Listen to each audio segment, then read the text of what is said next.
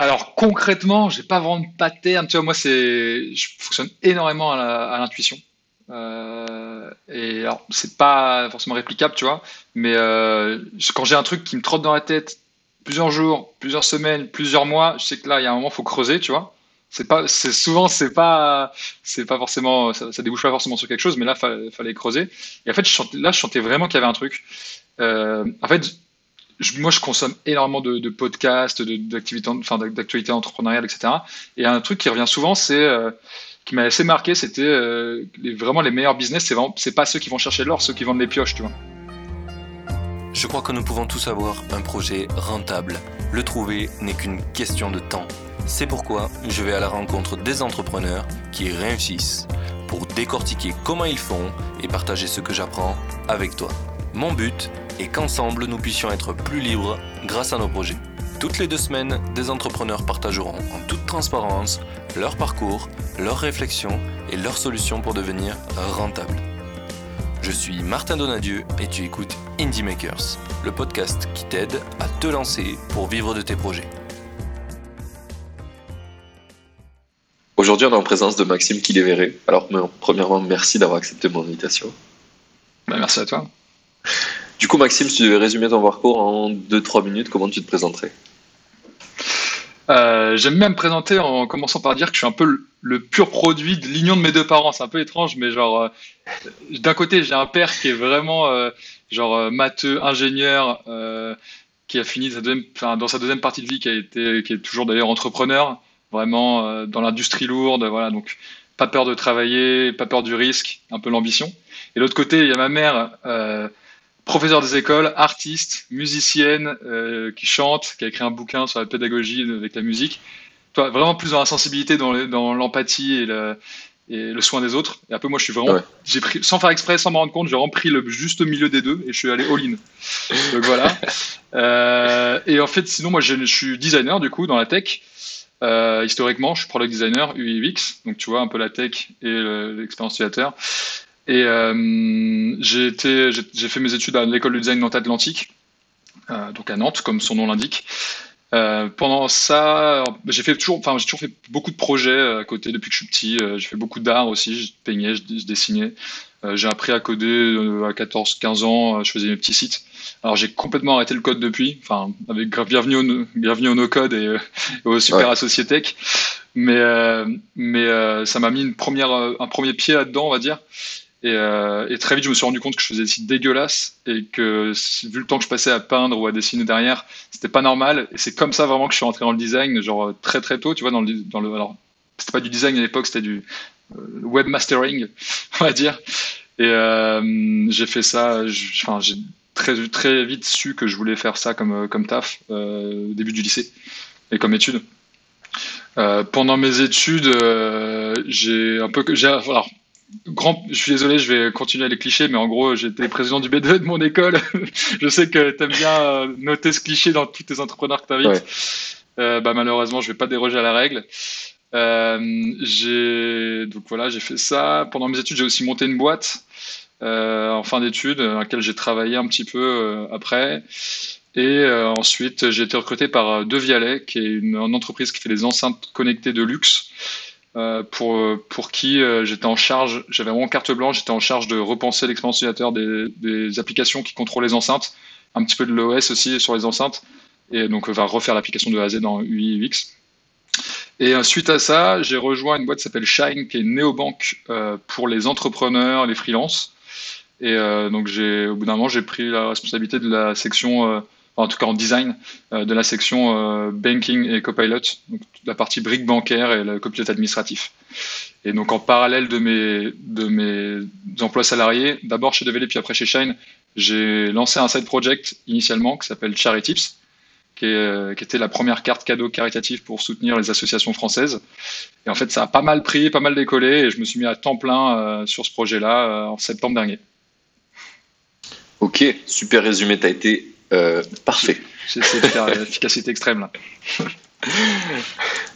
ok. Euh, on va repartir un petit peu sur le, je pense, euh, chronologiquement.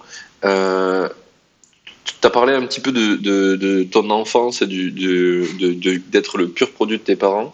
Donc, euh, tu disais que tu avais genre un côté artistique et, et, euh, du côté un côté plus, plus ingénieur. C'est, c'est en Ouais, faisant des activités avec tes parents ou c'est juste euh, en voulant les copier naturellement, euh, tu penses que tu es parti là-dedans? Franchement, j'en ai aucune idée. Je pense que c'est vraiment de l'é- l'éducation un peu qu'ils m'ont donné. Tu vois, ils m'ont énormément euh, stimulé, euh, fait découvrir énormément de choses. Je sais que quand j'étais petit, euh, je faisais tous les week-ends, c'était musée, balade dans les, les châteaux, en forêt, etc. Donc euh, vraiment pour, pour me stimuler, quoi, en gros. Et donc le côté Ouais. artistique, ça vient de là. Je pense que ma mère me faisait, me faisait des, des, des jeux d'éveil, etc. Pour, enfin, beaucoup de d'activités qui me permettent de toucher à des crayons, à des, de la pâte à modeler, des trucs comme ça. Donc en fait, je pense que l'artistique, ça va vraiment juste d'ici. Et puis le reste, bah après, moi, je suis quelqu'un de très curieux, euh, un peu opportuniste, et, et donc euh, je pense que la technologie, je sais pas, ça arrive un peu naturellement comme ça. Mon père, c'est pas forcément un technophile de base, tu vois, mais il est ingénieur, euh, mathé- matheux, tu vois. euh, On a eu, Ouais. j'ai eu accès à un ordi assez rapidement. Euh, puis en fait, quand t'as un or- à l'époque, quand t'as un ordi, euh, l'internet c'est pas évident. Euh, juste tu, tu regardes ce qu'il y a dedans, quoi, tu vois. Euh, tu, tu te débrouilles, tu, tu trouves vite des, des trucs à faire. Et, et je me rappelle mon premier, j'ai eu la chance d'avoir un premier ordi dans ma chambre, genre, à- genre très très tôt, genre tu vois, genre 12-13 ans, truc comme ça. C'était un vieux Windows, je sais même plus quoi, tu vois, qui Ouais. pas internet. Il était, il était éclaté. Mes parents m'ont dit tu veux le garder, tu le répares. Euh, tu te débrouilles. Donc, je sais plus combien de temps ça m'a pris, mais une fois qu'il était réparé, je l'ai eu. Et après, bah, en fait, euh, tu sais, quand t'as un Windows 95, je crois, un truc comme ça, sans internet, bah, tu, tu tu développes un peu un côté geek, tu vois, tu vas tester, voir ce qu'il y a dedans. T'essayes de créer ton propre internet, quoi. Euh, C'est ça, quoi. Voilà, tu te débrouilles comme tu peux. Les gens, ils connaissent plus aujourd'hui. Tu sais, je fais le daron, même si je suis encore jeune. Mais, euh, mais en vrai, c'est c'est ça qui est, qui est ouf à l'époque et ça développe vraiment ta créativité, quoi. Ouais, ouais, je comprends, je comprends.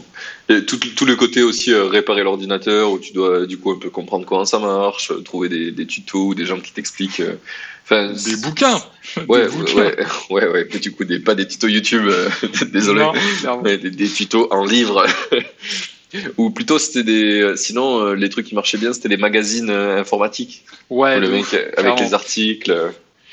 Et, et genre, quand Ouais, t'as y pas, quand t'as- t'as pas la thune, tu vas dans le, tu vas dans le, Bah, le, truc prends de. ceux qui sont pas sous blister.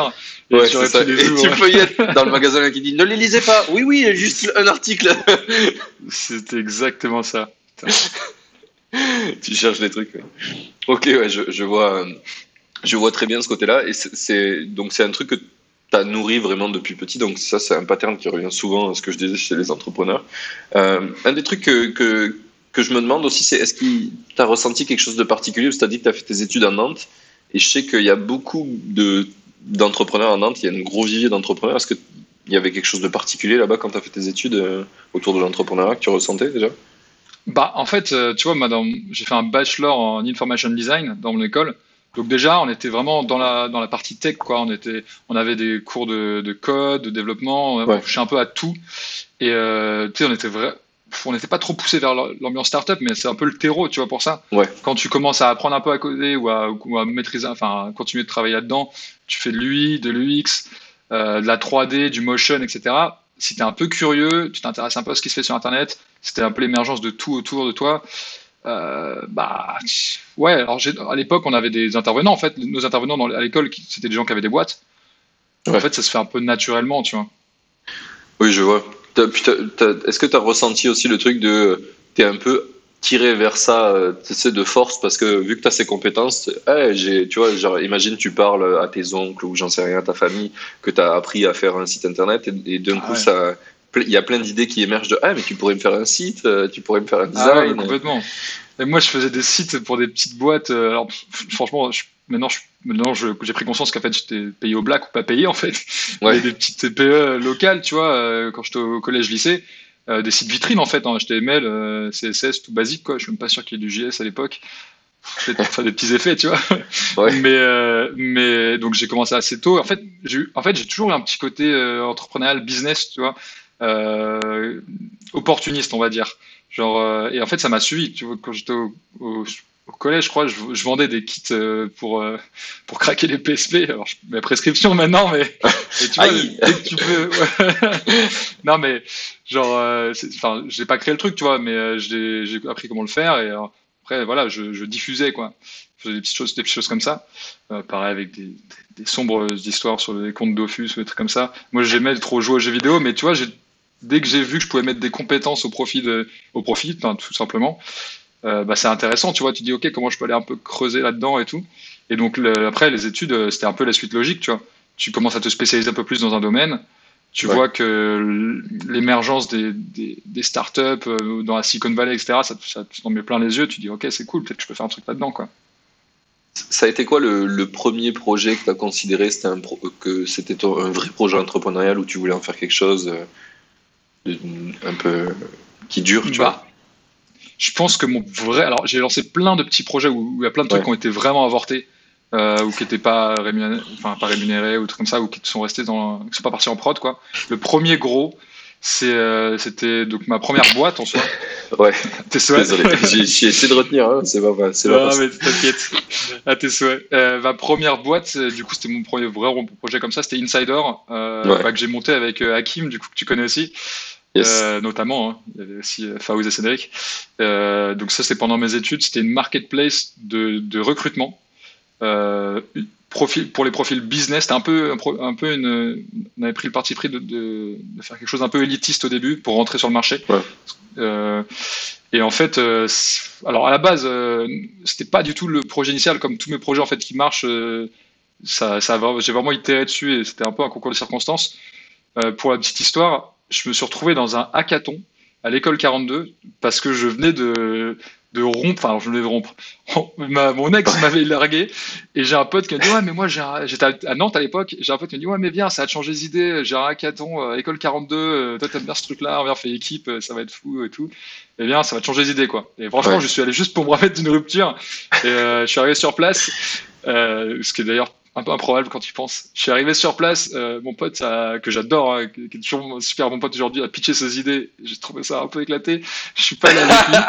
Euh, et, et, là, je vois Hakim du coup qui arrive, qui commence à pitcher une première idée un peu éclatée aussi. Et je vois qu'il voit que ça prend pas. Et là, il tente un dernier truc euh, un peu à l'arrache, qui avait pas du tout, il n'avait pas trop réfléchi au projet. Il fait ouais, sinon j'aimerais bien trouver un truc dans le recrutement pour trouver un stage et tout, c'est galère et tout. Et moi à ce moment-là, j'étais en train de chercher un stage aussi et je cherchais aux, États-Unis. Euh, mais je, ça m'a parlé, tu vois. Je me suis dit, je vais aller voir ce mec. Et euh, en fait, on a, on a fait le truc en 56 heures, on a gagné le hackathon. Et on s'est dit, bah, en fait, il y a un truc, quoi. tout le monde disait, ouais, il y a, y a, un business avec votre projet. Donc, on s'est lancé, on a essayé deux, trois trucs, puis on a lancé une boîte, quoi. Vraiment, euh, pareil, pure opportunité. Et puis après, ça nous a, tenu, ça, a tenu genre deux heures et demie, quoi. Vous avez fait du revenu avec ou pas?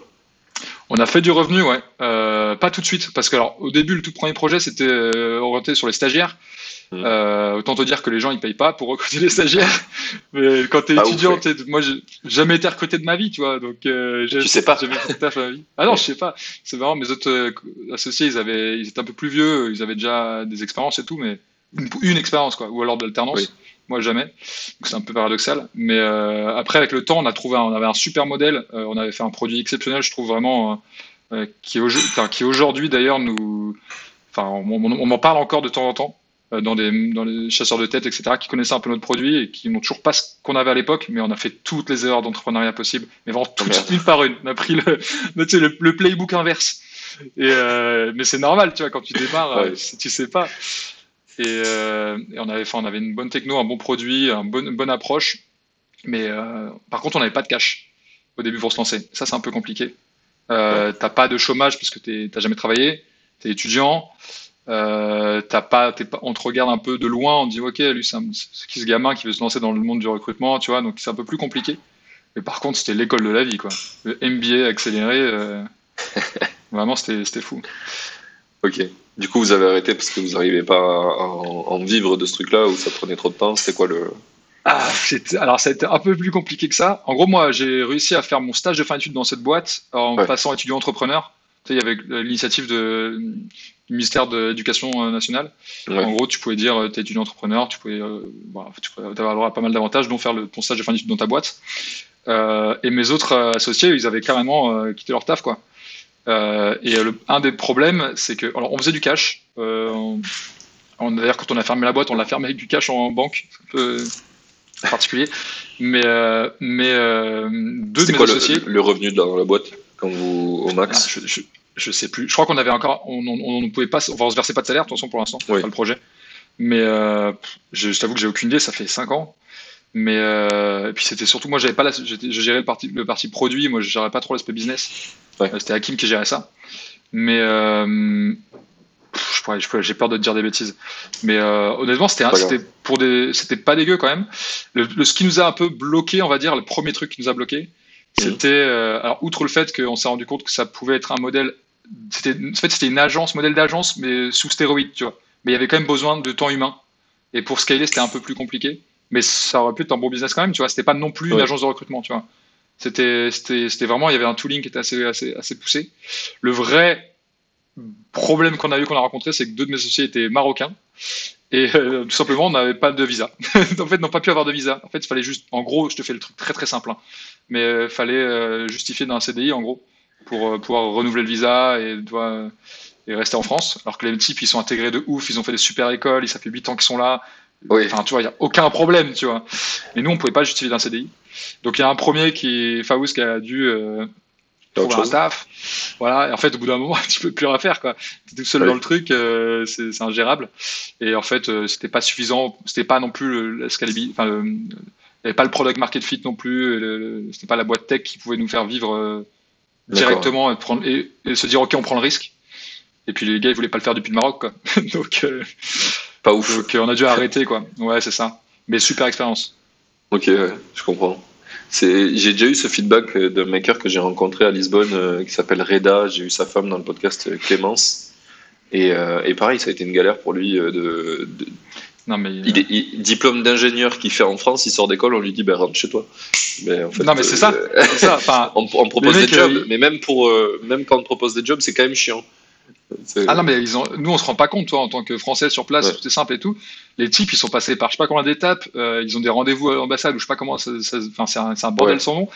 Euh, les mecs, ils ont, enfin, il y en a, Hakim, il avait fait l'EDEC, euh, c'est super chaud, il avait un profil, il avait fait de l'alternance chez, je crois que c'était Orange, IBM, enfin, tu non, Microsoft, je sais Ouais. plus, euh, Faouz, euh, Dauphine, euh, enfin, genre, euh, enfin, ils étaient trop chauds, tu vois. Mais bon, Euh, non, ils en, ils en ont bien chier. Bon, les deux, pour maintenant, c'est problème réglé. Ils sont en France, euh, ils sont, fran- ils sont, ils sont français, les deux d'ailleurs, maintenant. Oui, oui. Euh, donc c'est super. Mais, euh, mais ouais, mais pas, pas, simple. ouais. non, pas du tout. Alors qu'il y a plein en Europe, n'importe qui peut venir, genre. Ouais, étudier, c'est fine, mais il y a certains endroits où même si tu es très très bon, parce que Non, mais je ça- crois, que, je, crois que quand tu es marocain et que tu veux venir étudier dans une grande école en France, c'est encore plus dur que. Enfin, genre, il y a une sélection de ouf. Enfin, S'ils prennent, Ah, les, probablement, ouais. ils, pr- ils prennent les, les 100 meilleurs du pays, quoi. Donc, euh, il faut vraiment déjà être une sale machine. Et après, en plus, quand tu arrives, tu te fais quand même emmerder. euh, Enfin, c'est un peu con. C'est- En plus, Ah ouais, non, on, mais- on- on parle de fuite de talent, etc. Et là, on pourrait avoir un vivier de talent qui vient. en fait, on les, on les refait chier pour rien. c'est clair. Mais ouais, ouais, c'est, mais c'est, bien de se rappeler qu'on a de la chance euh, d'être euh, nous, d'être dans ce pays euh, blanc. Ah, tous les jours. hein. Ouais. Honnêtement, euh, vraiment, enfin, moi, je me estime vraiment tellement privilégié sur un tas de, un tas de choses, quoi. Mais, mais en tout cas, c'est facile de se le dire. Mais quand tu es confronté à ça avec quelqu'un qui était proche, c'est, tu te rends vraiment plus compte, quoi.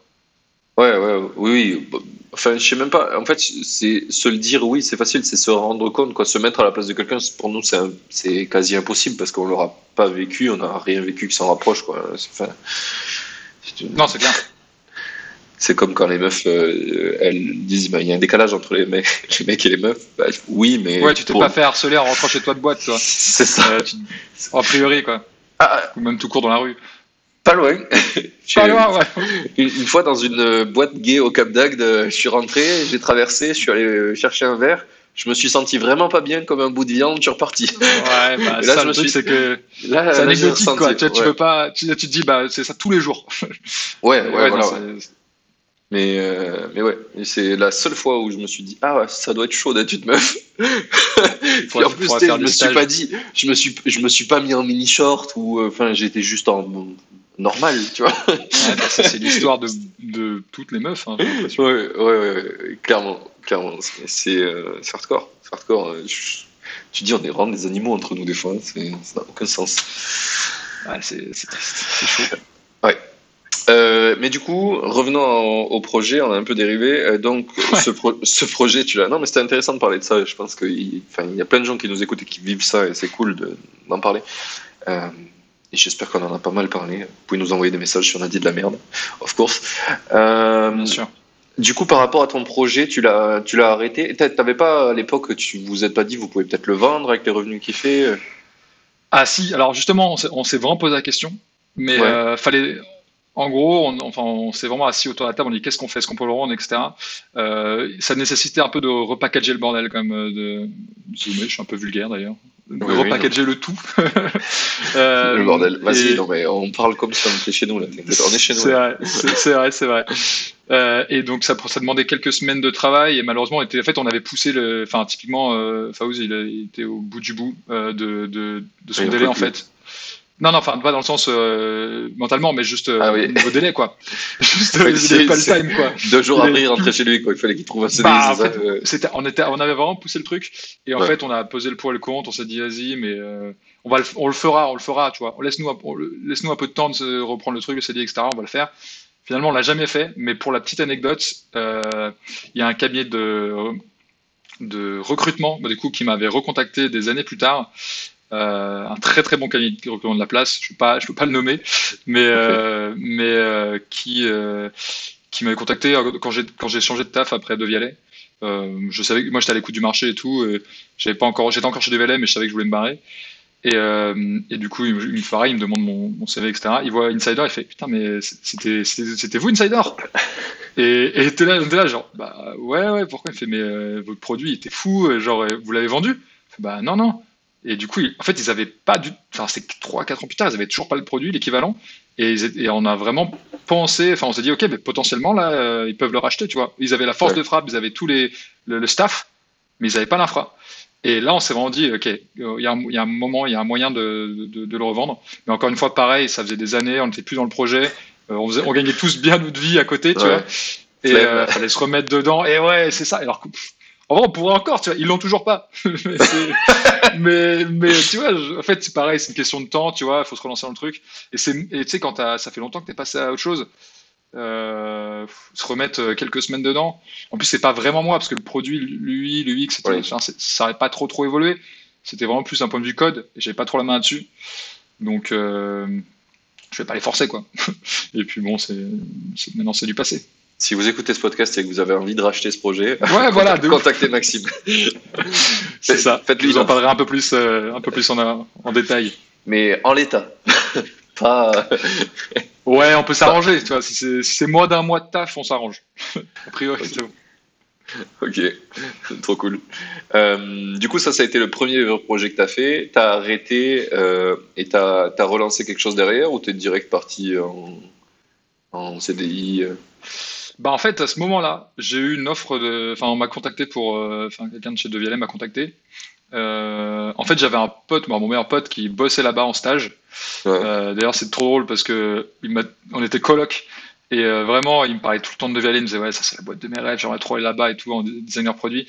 Et, et il m'a dit ça pendant des, des- des mois et des mois. Et en fait, à un moment, euh, pour passer, il n'y avait pas d'offre de stage. Je l'ai vraiment Ouais. forcé. Je dis mais gros, fais une, fais. Moi, j'étais dans le recrutement à cette époque, tu vois. Donc, Ouais.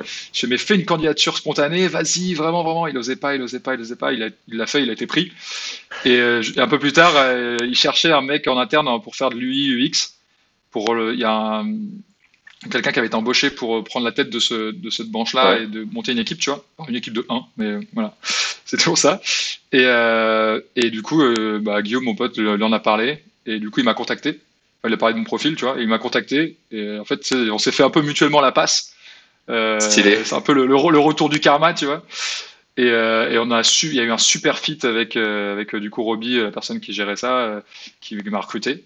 Guillaume, au passage, a gagné un Phantom Gold, euh, donc c'est l'enceinte euh, la plus chère de Devial à 3000 balles, euh, qui est un bijou magnifique, grâce à ce- cette cooptation. Donc la boucle est bouclée, tu vois. Bim Et, et non, et du coup, bah, en fait, moi, j'avais cette proposition qui était vraiment une proposition que tu peux pas refuser, tu vois. sortie d'études, il cherchait un, un profil pour prendre carte, enfin, carte blanche pour gérer toute la, tout, enfin, réinventer l'application, quoi, qui contrôle les enceintes.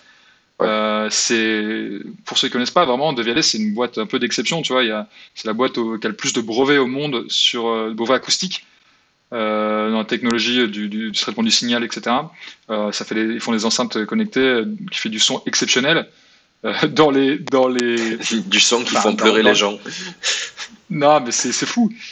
c'est c'est alors c'est cher, mais c'est c'est pas non plus des trucs qui fient à, 200 000 balles, tu vois. Et, et dans les c'est dans les dans les investisseurs, t'as des gens improbables, t'as Jay Z, tu vois, t'as as des trucs un peu comme ça. Euh, tu sais que tu fais, des, tu fais un produit qui va avoir un impact sur des. Alors, qui n'a pas changé la vie de certaines personnes, mais qui va avoir un impact sur des gens qui sont vraiment euh, passionnés et, euh, et dans le monde entier et des, des, des, profils vraiment intéressants, tu vois. Mm. Donc, euh, bah, ils m'ont proposé ça. Moi, j'ai fait vas-y, go. Hein. C'était un truc un peu senior à la base. moi, je sortais d'études. J'avais mon expérience chez Insider, du coup. Je me suis dit, vas-y, mais super, quoi, j'y vais. Donc, CDI, quoi. Je recommande d'ailleurs euh, d'écouter le podcast de David Laroche avec le cofondateur de, de Vialet. Il est vraiment très très très très bien. Ah bah, j'ai pas écouté, mais sur la chaîne Business Impact, je crois. Et euh, vraiment très très cool. Euh, il parle justement de la rencontre avec Jay Z, de plein de trucs, de plein de plein Ils ont vécu des trucs un peu lunaires, clairement. Ouais, ouais, c'est ça. Mais ok. Et du coup, tu es allé chez eux, mais t'es pas resté. Pourquoi? Ah là là, bah, je suis resté deux ans quand même. Hein. Oui, c'est quand même court, euh, deux ans. Ouais, mais time flies, tu vois. non, mais, non, non, mais si, en vrai, euh, parce que déjà, premier, euh, première chose, j'avais un peu atteint la première mission qui m'avait fixée. j'ai sorti l'app, enfin, j'ai sorti l'app. On a sorti l'app, mais j'ai fini de travailler sur l'app que j'avais pour contrôler les enceintes. On avait, on avait mis à jour le, on avait sorti le nouvel OS qui, qui, va, qui, sera, qui, va être ah, qui est installé après sur toutes les enceintes.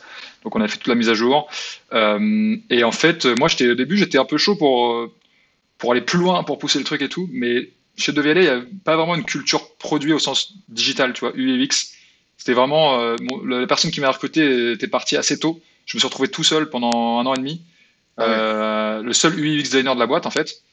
donc je gère un peu tout ça. Il y avait il y a une très forte dire très forte euh, vision produit, mais produit physique.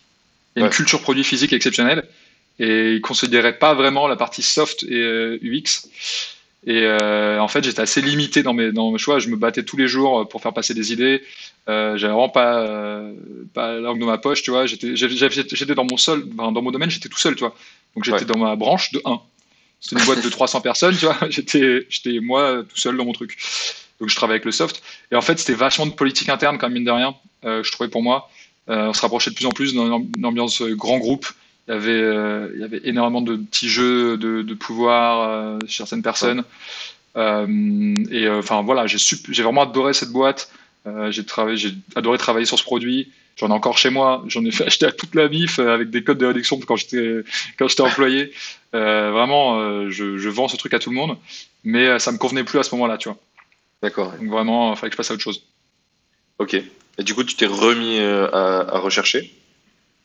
Bah, ouais, oui et non. Euh, en fait, euh, parallèle de ça, tu vois, j'ai monté, j'ai lancé Charity Tips. Ah oui, oui, euh, j'ai c'était pendant ça. Mais c'était pendant ça, mais c'était vraiment un side project du side project. vraiment, j'ai zéro communication. J'ai juste fait un post sur Facebook, un post sur Instagram. Euh, pour dire je lance ça, quoi, et puis allez-y, euh, c'est un truc semi-automatisé avec un typeform en full no code, mais je ne pouvais pas en vivre aujourd'hui, tu vois. C'était vraiment, euh, voilà, c'était confidentiel de ouf. Mais je me suis posé la question, je, savais que j'avais besoin de faire un truc, je voulais faire, je voulais entreprendre, je savais que je voulais relancer une boîte, et c'était peut-être un peu tôt. J'avais pas assez d'assises, disons, financières, je pense, pas assez de réseau. J'étais dans une boîte qui était très technique, avec énormément de dev, mais c'était plus back-end, euh, produits connectés, etc. Et j'avais pas encore vraiment de réseau dans le soft euh, front, euh, plateforme, tu vois, genre web. Et je savais qu'il me manquait un peu ça. Euh, j'avais, je pouvais pas prétendre à un gros chômage. Enfin, un gros chômage. Enfin, je pouvais, enfin, si, objectivement si, mais pas, mais, mais pas assez pour ce que je voulais, quoi. D'accord. Il y, y, a un peu plus de risques et je me suis dit, vas-y, encore. Allez, quelques années trouve une super boîte où as, tu peux apprendre vraiment un MBA accéléré pour monter ta boîte. Quoi. Et c'est là que j'ai trouvé Shine. Euh, et d'ailleurs, pareil, hein, bouclé, bouclé, euh, qui c'est qui m'a fait venir chez Shine? Hakim, qui était mon associé sur Insider. Il m'a dit Ouais, euh, on cherche un mec produit UX. Exactement. Moi, j'ai fait que de la cooptation. et donc, voilà, je suis allé aller voir. La culture de boîte était oufissime. une boîte ultra ultra innovante sur les aspects sociaux, environnemental. puis, enfin, c'est une startup qui avait qui avançait à la vitesse de l'éclair, quoi. donc je me suis dit, ok, là c'est l'école, deuxième école de la vie pour monter ta boîte. Donc, Quand tu les as rejoints, c'était combien Un peu moins de 30, je crois. Ouais. Euh, pour te donner un ordre d'idée, euh, ouais, voilà. Mais aujourd'hui, je sais pas combien ils sont, mais euh, pendant le, moi, pendant le confinement, j'étais encore, j'étais encore là-bas, et on a embauché plus, enfin, on est passé de, on était à plus de 130 à la fin du confinement, tu vois, on a embauché presque 100 personnes. Je crois que pendant le premier confinement, enfin, pendant le, pas le premier, pendant la première année Covid, on a embauché plus de 100 personnes, je crois. donc c'était un peu vénère. La violence. Ouais, ouais, ça allait assez vite. Alors, j'ai pas les chiffres exacts, hein, mais je sais que ouais, ça, ça embauché vraiment vénère. Ok, donc du coup c'est Hakim qui t'a fait venir là-bas. Et euh, petite question, euh, que ce soit chez Devialet ou chez Shine, ils savaient que tu avais un side project? Chez Devialet, euh, je l'avais pas au début, donc euh, voilà. En, ensuite après j'en ai parlé un peu à mon équipe et tout, mais c'était personne ne prenait trop ça au sérieux. Je pitchais ça à fond dans, dans, les bars à mes collègues et tout, mais, mais c'était un petit truc comme ça. C'était pas encore l'étape d'une boîte. Chez Shine, je me suis vraiment posé la question, parce que là ça commence à enfin, il y avait Noël qui arrivait, toi, c'était en septembre. Euh, je savais que Noël c'est une grosse saisonnalité pour mon projet. Je décidé d'en parler parce que de tous les cas, ça se, enfin, ça, ça se voyait un peu, tu vois, dans mon profil. J'avais pas le cacher, mais j'ai voulu vraiment les rassurer en disant voilà, c'est un side project, je fais des trucs à côté. Et ils cherchaient vraiment cet esprit d'initiative, euh, d'autodidacte, euh, produit, etc. Donc ça leur allait bien. Mais c'est la vérité, il y, a, il y, avait un risque, quoi. Et, euh, ils l'ont un peu senti, mais bon, ils ont essayé de me faire confiance et Ouais, et donc ça, ça, a pris quoi.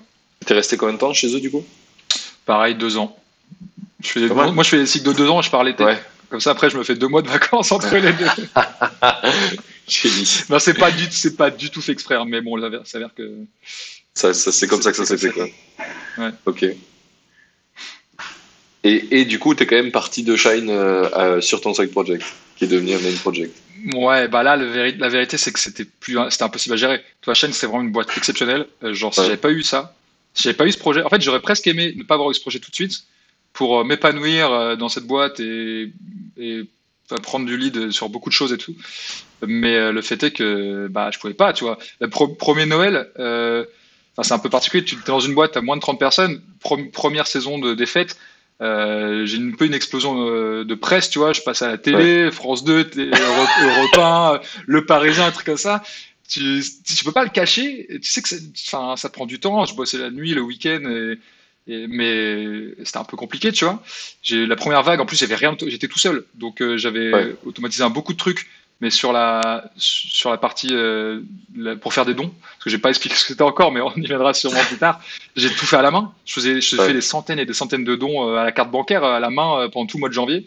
Et en fait, ta banque t'a jamais appelé en mode qu'est-ce qui se passe? Il y a quelqu'un qui vous a volé votre carte? Alors, bah, ma banque c'était Shine, donc il ah, n'y a pas de problème. donc à ce niveau-là, ça allait. L'avantage c'est que je J'utilisais le produit. Je aussi, mais j'utilisais bien le produit. Bah, c'était le deal. Parce que d'ailleurs, Shine, ce qui était trop cool, c'est qu'il t'offre une journée par mois pour faire ce que tu veux. Euh, du freelance, euh, un projet à côté ou de, de, l'associatif, quoi. Et l'idéal, idéalement, c'est si tu es freelance, tu as un projet à côté, c'est comme ça tu peux être utilisateur de Shine. Et tu testes un peu le truc, tu vois ce que ça fait, tu sais de quoi tu parles et tu peux, tu peux améliorer le truc, quoi. Donc euh, c'était un peu le deal. Moi, ça a un peu dérapé. Et je me, je me souviens, mon. Carrément bah, Ouais, un peu, ouais. Mais mon moins de plus un, Bruno, euh, qui m'était venu me voir à un moment après, après les premières vagues de fête, il me fait Ouais, t'es un peu fatigué, non? Genre, t'es un peu ralenti à cadence, tu vois, là. Et Objectivement, j'ai pas, de truc à j'ai pas trop de trucs à te reprocher sur le taf. Mais nous, quand on t'a un peu, quand on t'a embauché, c'était en mode euh, all-in, quoi. Tu, tu, tu, tu, prouvais que tu pouvais surdélivrer, tu vois, au début. Et en fait, maintenant, tu fais ce qu'il faut, quoi mais il y a un peu de descente entre les deux, tu vois. Et et t'es là, genre, bah ouais, je sais, je vais essayer de faire ce que je peux et tout, mais dans ta tête, tu sais que moment, ça, ça va pas, tu vas pas pouvoir faire plus, quoi. Il va, tu vas devoir faire un choix. Il y a que 24 heures dans une journée pour tout le monde. Bah ouais, c'est ça. Mais bon, ça, ça, se fait un temps. Ok. Et juste une question, quand tu es passé dans la presse, etc., en général, on te disait, on te posait la question de tes autres projets, d'où tu bosses, etc. Ou pas du tout? Est-ce que ça a aidé la notoriété de Shine? Je veux dire que tu passes euh, dans la presse. Ouais, alors Shine, on l'a un peu utilisé parce que euh, ils avaient une, enfin, ils avaient une, pas, enfin, pas vraiment euh, parce que des charity tips, mais parce qu'ils ont une super euh, culture en interne de. Parce que je disais, le, le jour de freelance, et Ouais. il y a eu des. C'est assez innovant comme type de. Enfin, comme, comme règle, en fait, comme, comme perks dans une boîte. Et il y a eu des articles un peu dans Challenge ou choses comme ça, ou de- ou d'autres, je sais plus quel type de, de- de journaux, où en gros, bah, je, je pitchais un peu, enfin, j'arri- j'a- j'arrivais dans l'article, enfin, on m'interviewait et je, je disais, ouais, bah, j'arrive à jongler les deux, euh, je suis grâce à Shine, la politique de Shine, etc. Donc en fait, c'était un peu mutuel, quoi. Parfois, eux, ils me plaçaient dans les articles, je parlais de Charity Tips et je disais en même temps que, que du coup, c'était un peu grâce à Shine aussi, quoi. Donc c'était plutôt positif. Oui, oui, c'était pas. Ça, ça a servi aussi la boîte dans un sens, donc c'est. Ouais, alors pas, ils n'avaient pas besoin de moi pour ça, hein, mais clairement, mais. Bah, c'est toujours bien. C'est, un peu le principe du marketing. Plus ça vient de plus de sources, plus de sources différentes, et mieux c'est. Donc, t'es une source Ouais, de puis plus. euh, Puis c'était sincère con- concrètement, donc Ouais. euh, donc c'était cool. Ok. Euh, du coup, on va arriver au moment où tu as quitté Shine euh, pour euh, passer à Charity Tips. Qu'est-ce qui se passait au niveau de Charity Tips à ce moment-là? Alors, euh, en fait, c'était assez long euh, le, le process. Bah, en fait, avec Charity Tips, ça. euh, Alors, peut-être que je peux expliquer ce que c'est de Charity Tips. Ça Oui, déjà. plus simple pour, pour justifier un peu de ça, parce que toi, tu connais. Mais Oui, oui attends, d'abord, avant que tu expliques Charity Tips, on va donner Ok. du contexte, pourquoi je connais Hakim, etc. C'est- ouais, c'est vrai, du c'est coup- vrai. Du coup, de temps en temps, avec euh, Shannon, on organise des, enfin, on loue des grandes villas et qu'on veut partager avec des potes entrepreneurs ou des potes qui ont envie. Et du coup, je l'avais posté sur le chantier, je crois, et tu m'avais dit, Ouais, vas-y, je suis chaud de venir avec Hakim et, euh, putain, merde, Et Mathieu, du coup, mon Et. Mathieu, oui. Et, euh, et du coup, tu étais venu à, à Albufera en, euh, en, en janvier. Ah non, l'année dernière. Ouais, ouais, ouais, en janvier l'année dernière. Et tu venais juste de passer le, la, big, euh, la big wave de Noël et vous étiez un peu en PLS de Ouais, gérer c'est ça. C'est ça. gérer ça. Euh, on s'est fait une petite semaine au soleil dans la villa improbable. euh, je m'en remets pas De cette 700 villa. mètres carrés. Elle avait aucun sens. Oui. Euh, On n'est pas, ouais. on n'est pas riche, hein, c'est juste, euh, c'était peu cher.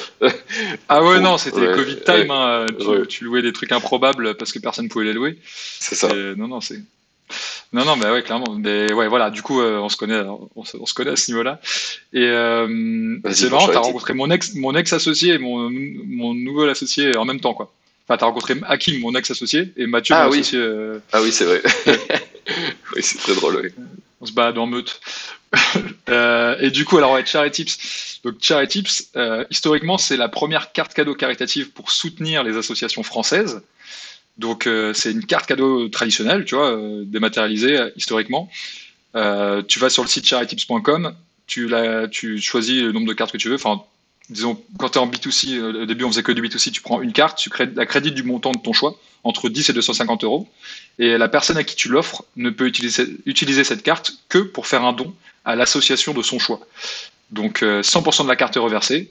Euh, en B2C, la personne qui reçoit la, carte a également euh, bénéficie également d'un reçu fiscal, donc c'est un double cadeau. Donc euh, 66 ou 75% du montant de la carte lui est reversé euh, pour ses impôts, euh, en réduction d'impôts. Et euh, donc ça, permet, ça, ça permet de l'impliquer dans une démarche caritative solidaire, donc c'est plutôt cool. Euh, c'est un cadeau un peu original qu'on n'a pas l'habitude de voir.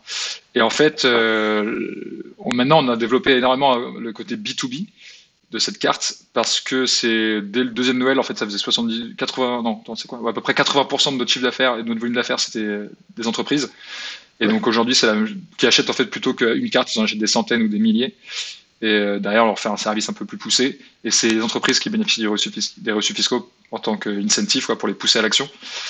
Et donc à la base, c'est vraiment cette idée un peu toute bête. Et on l'a poussé, on l'a poussé. Et, euh, et donc euh, voilà, en gros, au bout d'un moment, on s'est rendu compte que bah, y avait vraiment un, un truc à faire avec ça. On a concrètement, on n'a jamais fait aucun, aucune prospection commerciale. Euh, on a fait quelques, enfin récemment, on a essayé de faire, euh, quelques- envoyer quelques mails, mais ça n'a pas trop pris parce que c'était trop tard. Et on a, on n'avait jamais fait de communication, rien du tout. 100% de nos clients sont venus à nous tout seuls de manière organique. Donc là, on s'est dit, Via le bon, site web. ah, via le site web, ouais, via Google. Euh, alors qu'on n'était pas forcément bien référencé au début. Putain, je dis Google, il y a Ouais. mon portable qui s'allume. Euh, Ok, Google, non, le classique, cherche Charity Tips. c'est ça. Et, et en fait, ouais, on a, sans rien faire, on commence à avoir pas mal de traction. Alors, surtout autour, des fêtes, quoi. Le problème, c'est que c'était une très très forte saisonnalité. Et, mais on, a réussi à lancer quelques petites offres, toutes plus, plus, plus lissées dans l'année. Et en fait, on a, décidé de se mettre à temps plein après pour faire un. Enfin, quand on a pris conscience de ça, euh, je je sais pas dans quel sens je peux dire ça, mais en gros, la, quand, la première fois je me suis fait allumer le premier Noël, euh, j'ai fait tous les dons à la main, euh, et donc là je me suis dit ok, il faut vraiment que je trouve quelqu'un pour m'aider, pour, pour automatiser le, le, process et tout ça. Il fallait que j'ai un associé dev. J'en ai parlé autour de moi euh, bah, dans un bar, encore une fois, euh, après avoir travaillé euh, enfin, toute la journée avec mes, mes, collègues de Shine. Et je commence à, expliquer le, le, fait que je suis en galère et tout. Et là, il y a Mathieu, du coup, un pote de Shine, qui était, qui, qui était mon voisin de bureau, qui était, un, qui était le, le, head of cybersecurity de Shine, euh, un, un, full stack qui a participé à créer la boîte au tout début. Et euh, mais en fait, moi, tu sais, moi, je suis chaud, en vrai, euh, ça peut m'intéresser, tu vois. Et là, quand j'ai vu ça, j'ai fait, oh là là, tous les, étoiles dans les yeux, tous les, tous les sets du casino qui s'alignent, oh là là, banco. Donc, on en parle un peu et, et on se rend compte qu'il y a vraiment un match euh, affinitaire euh, sur la vision, etc. Et donc, on décide de, de vraiment tout automatiser, parce qu'on est, aujourd'hui, à l'époque, on était encore en side project. Donc, on se dit vraiment, on va faire ça on va faire ça euh, à fond, mais en side project pour démarrer, on automatise tout, on voit ce que ça donne. Et en fait, on s'est rendu compte qu'on a dû passer par pas mal de galères, d'avoir un, agrément IFP. Si on avait su à l'époque devenir intermédiaire en financement, participatif, on est régulé par, par le, par, je sais plus ce que c'est, enfin, l'ORIA, c'est pas mal de, de, trucs dans le, en catégorie banque et assurance on doit faire des, des, des, audits. Des certifications de ouf. Ouais, ouais, bah, anti-blanchiment d'argent, financement du terrorisme, des trucs comme ça, tu vois. Euh, Au cas où que l'argent, euh, ça soit bah une association qui, en fait, sujet. Euh, c'est ouf. Bah, c'est un vrai sujet. Et en fait, on a structuré tout ça, on a dû, on a eu pas mal de frais d'avocat au début. Et on a, et fait, au fur et à mesure. C'est quoi pas mal de frais d'avocat? C'est combien? Tu peux bah, C'est plusieurs milliers d'euros. Plus, enfin, au tout début, quand tu démarres en side project, moi c'était quasiment tout, je remettais tout dedans au début quoi. Euh, donc euh, juste parce qu'il fallait trouver une, fallait trouver, c'était jamais fait quoi. En France, il y avait, un flou juridique et donc fallait, fallait trouver un truc quoi. Et on a mes premiers devis, c'était des dizaines et des dizaines de milliers d'euros. Je fais voilà, ça va pas être possible. Euh, ça va être compliqué quoi. Je suis ouais, seul. Ah, j'ai trouvé un super cabinet qui, qui accompagne les startups et qui mise un peu dessus en disant voilà euh, on fait des trucs vraiment pas chers au début, mais on va, on va être dans la durée et on va t'accompagner, quoi. Donc c'est trop cool. Et, euh, en fait, euh, pour la faire plus, pour la faire plus courte, en gros, t'as le droit, as le droit de les citer, hein, le cabinet, si tu veux. Ouais, bah Lex Insight. sur les mettra dans la description. C'est ça. et du coup, pour la faire un peu courte, on s'est rendu compte qu'on avait créé cette techno euh, d'automatisation des, des, flux financiers, des reçus fiscaux, euh, des mails, d'envoi des cartes, etc. Et en fait, on s'est dit, mais euh, là, il y a un vrai sujet avec ça. Et on peut la vendre, cette techno, en API, en mode donation as a service pour n'importe quel site, n'importe quelle entreprise, que ce soit des e-commerçants, des, des, de la surtech, dans les, dans les fintech, des banques d'assurance, pour intégrer à leurs produits des nos fonctionnalités de dons et le fait de sélectionner, de choisir à qui tu vas reverser le don, les associations, sans quitter le contexte du produit.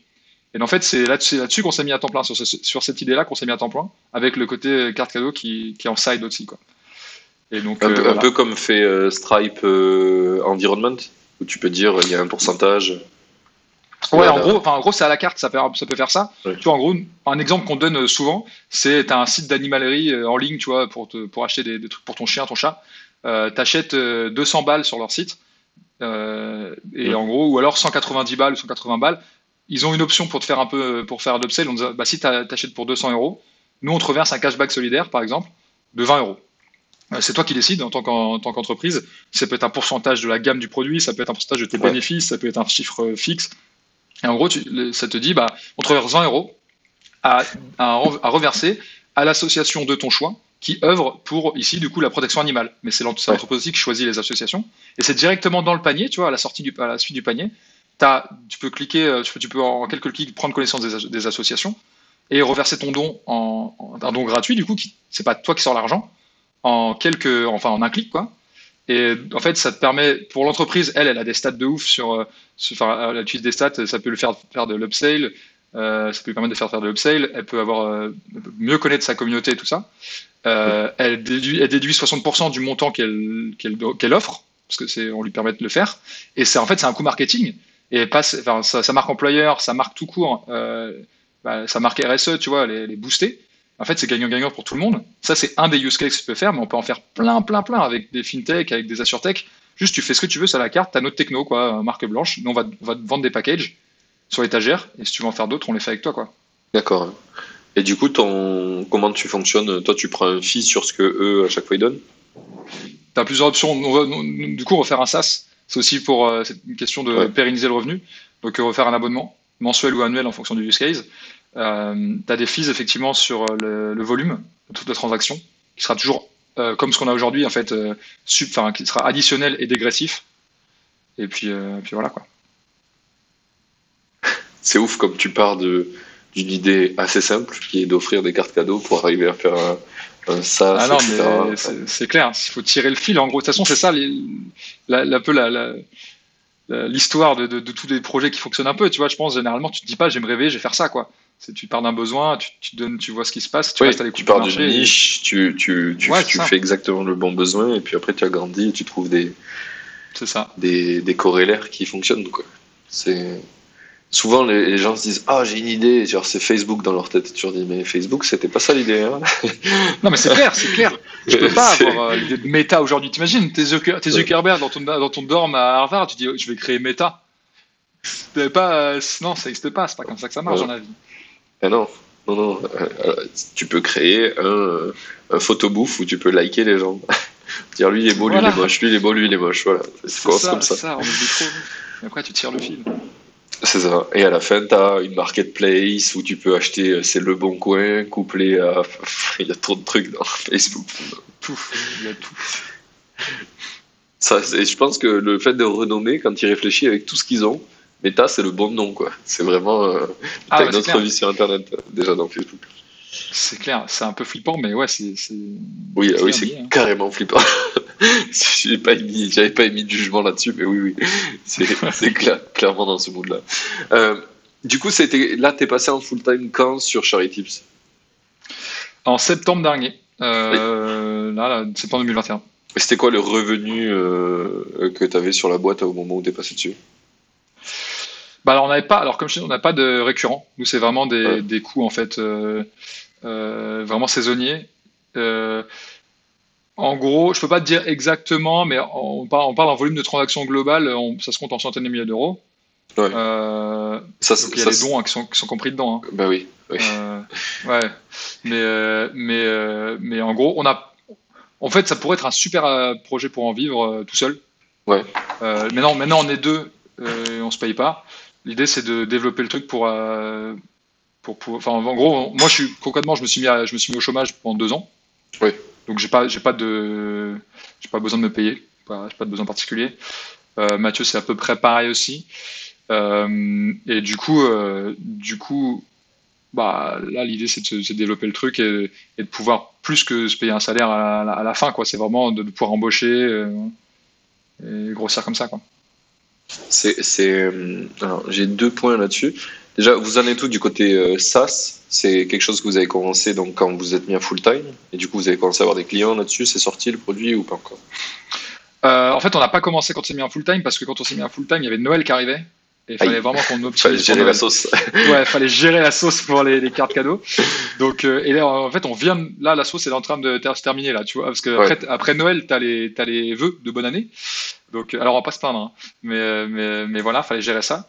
On l'a. Mathieu, moi, je gérais plutôt la partie opérationnelle sur ce, sur ce truc-là. Mathieu, il a commencé vraiment euh, euh, à bosser sur, la, sur DAS. On appelle ça DAS, Donation as a Service. Euh, en fait, concrètement, on, le, ça existe, la techno existe parce qu'on l'utilise pour nous. En fait, on est notre, on est notre premier client. Euh, oui. On est en train de la, la, finir de la packager là, tu vois. On a, on est en train de faire un, un programme de co-développement avec pas mal de boîtes euh, qui d'ailleurs sont venues toutes seules nous voir en, se, en, en, nous demandant si on pouvait faire ce genre de choses. Euh, parce qu'elles ne voyaient pas qui pouvait nous le faire, qui pouvait le faire d'autre en gros sur le marché. Et à chaque fois, au début, c'était genre bah ouais, on pourrait, mais c'est une idée que j'avais dans la tête. Comment vous savez que on va lancer ça? Faire non, c'est pas, c'est juste on, aimerait bien quoi.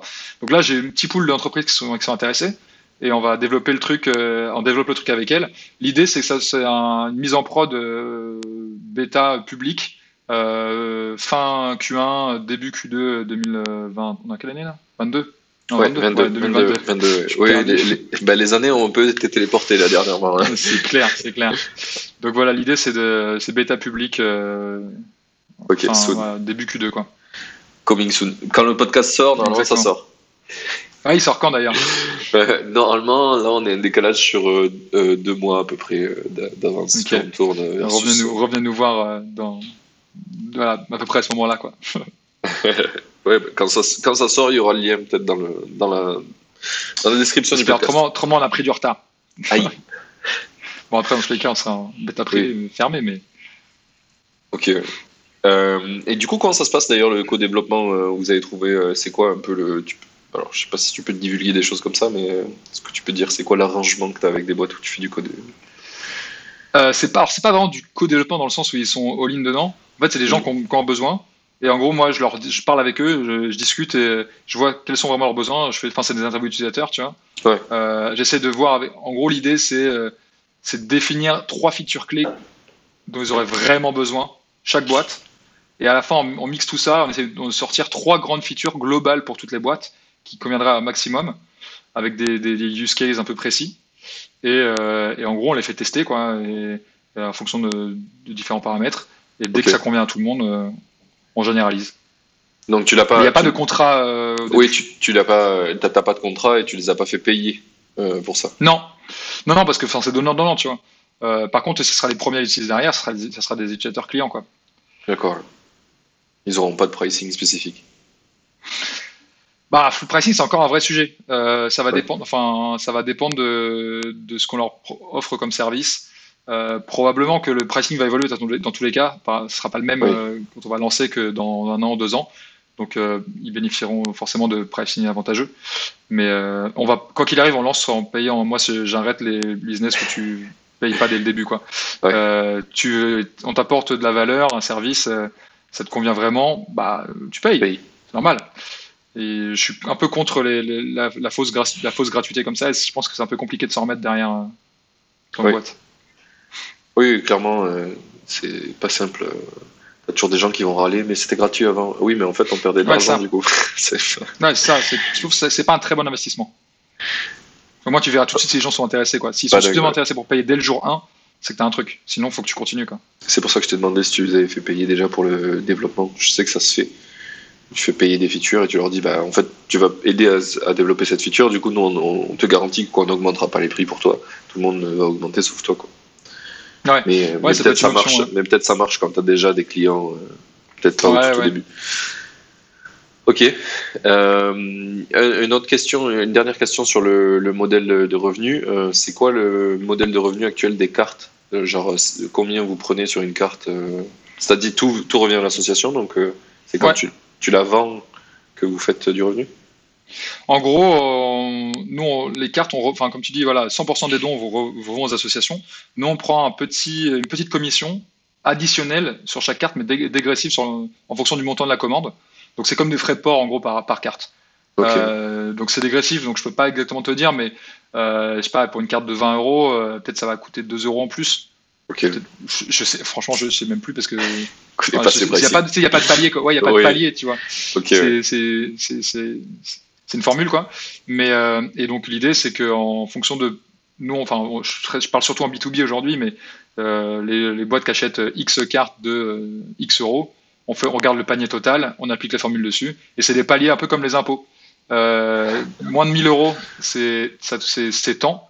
Ouais. Euh, en- après, tu- pour les, les 9999 euros supplémentaires, ça sera tant. Et après, au- au-dessus de 10 000 euros, euh, c'est tant. Et euh, du coup, ça, ça te laisse un peu ta cour comme ça. Intéressant d'avoir fait répliquer le modèle des impôts. On adore les impôts. On adore les impôts.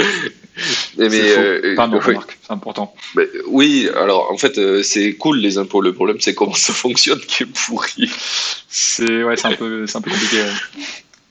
Mais euh, est-ce que vous avez fait un pricing comme ça? Parce qu'il y a une corrélation aussi au à je sais pas peut-être que euh, avec un certain niveau de don, tu aussi euh, pas les mêmes euh, euh, réductions d'impôts peut-être? Ou- Non, ça, ça change rien. C'est 60% pour l'entreprise, soit qu'il arrive, flat. Donc, Ok. euh, Donc ça, c'est pas trop. Ils n'ont pas de limite Ils peuvent donner autant qu'ils veulent?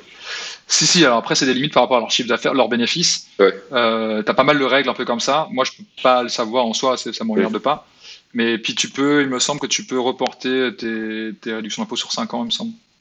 Donc euh, tu peux lisser quoi. Oui, si tu t'es chauffé une année, que tu en as fait Ouais, trop, c'est Ouais, ça. Ça va. Ouais, c'est ça. Alors c'est ra- rarement. Alors soit il y a des petites startups qui font pas de bénéfices. Moi, ça me- j'ai pas mal de clients, euh, des startups en fait, pas forcément petites d'ailleurs, mais qui, tu sais, des- n'ont pas de bénéfices, qui font pas vraiment de bénéfices quoi. Ouais. Et elles en fait, euh, bah, les réductions d'impôts, ils ont rien à faire quoi. Donc euh, voilà. Après, tu as des petites boîtes euh, qui n'en font pas encore trop non plus et qui, qui attendent, euh, qui, qui coffrent ça pour les années à venir. Et généralement, les très très grosses boîtes, euh, c'est toujours, bienvenu quoi, disons. Oui, oui c'est sûr. Je sais pas si je t'ai posé la question, mais ça t'est venu comment euh, l'idée de Charitips Je crois pas hein, qu'on en ait parlé. Non, non, non. Euh, bah en fait, c'est un truc tout bête. Euh, alors à l'époque, j'étais vraiment en train de me creuser la tête pour trouver un pro- une idée de projet, mais vraiment quoi. Je, je crois que ça me rendait fou. je- J'avais besoin de trouver un truc. J'avais besoin de, j'avais besoin de trouver un truc quoi. Et euh, mais c'est vraiment co- complètement euh, décorrélé. C'est que bah, c'était la personne euh, qui m'a embauché chez euh, chez De Vialet, donc Roby. Euh, il s'en allait, euh, il, il partait quoi. Et du coup, on lui a fait une cagnotte, une cagnotte pour faire un cadeau de départ. On lui a fait des super cadeaux. Et, euh, on était beaucoup et les gens étaient assez généreux, donc on a eu beaucoup d'argent. Et il restait 30 euros sur la cagnotte. Et on n'avait pas trop trop d'idées, tu vois, Mm. euh, sur euh, que- ce qu'on va faire avec, avec cette somme. Je savais qu'on avait un peu les mêmes valeurs, des valeurs communes euh, euh, sur envi- l'environnement, euh, voilà, social, etc. Euh, je savais aussi un peu minimaliste, euh, pas forcément besoin de s'encombrer de. de il trop avait pas envie que tu achètes une broutille à 30 balles qu'il allait. C'est ça, je me suis dit, je me suis dit, voilà, c'est sûr que j'achète une connerie à 30 balles, ça va pas lui plaire.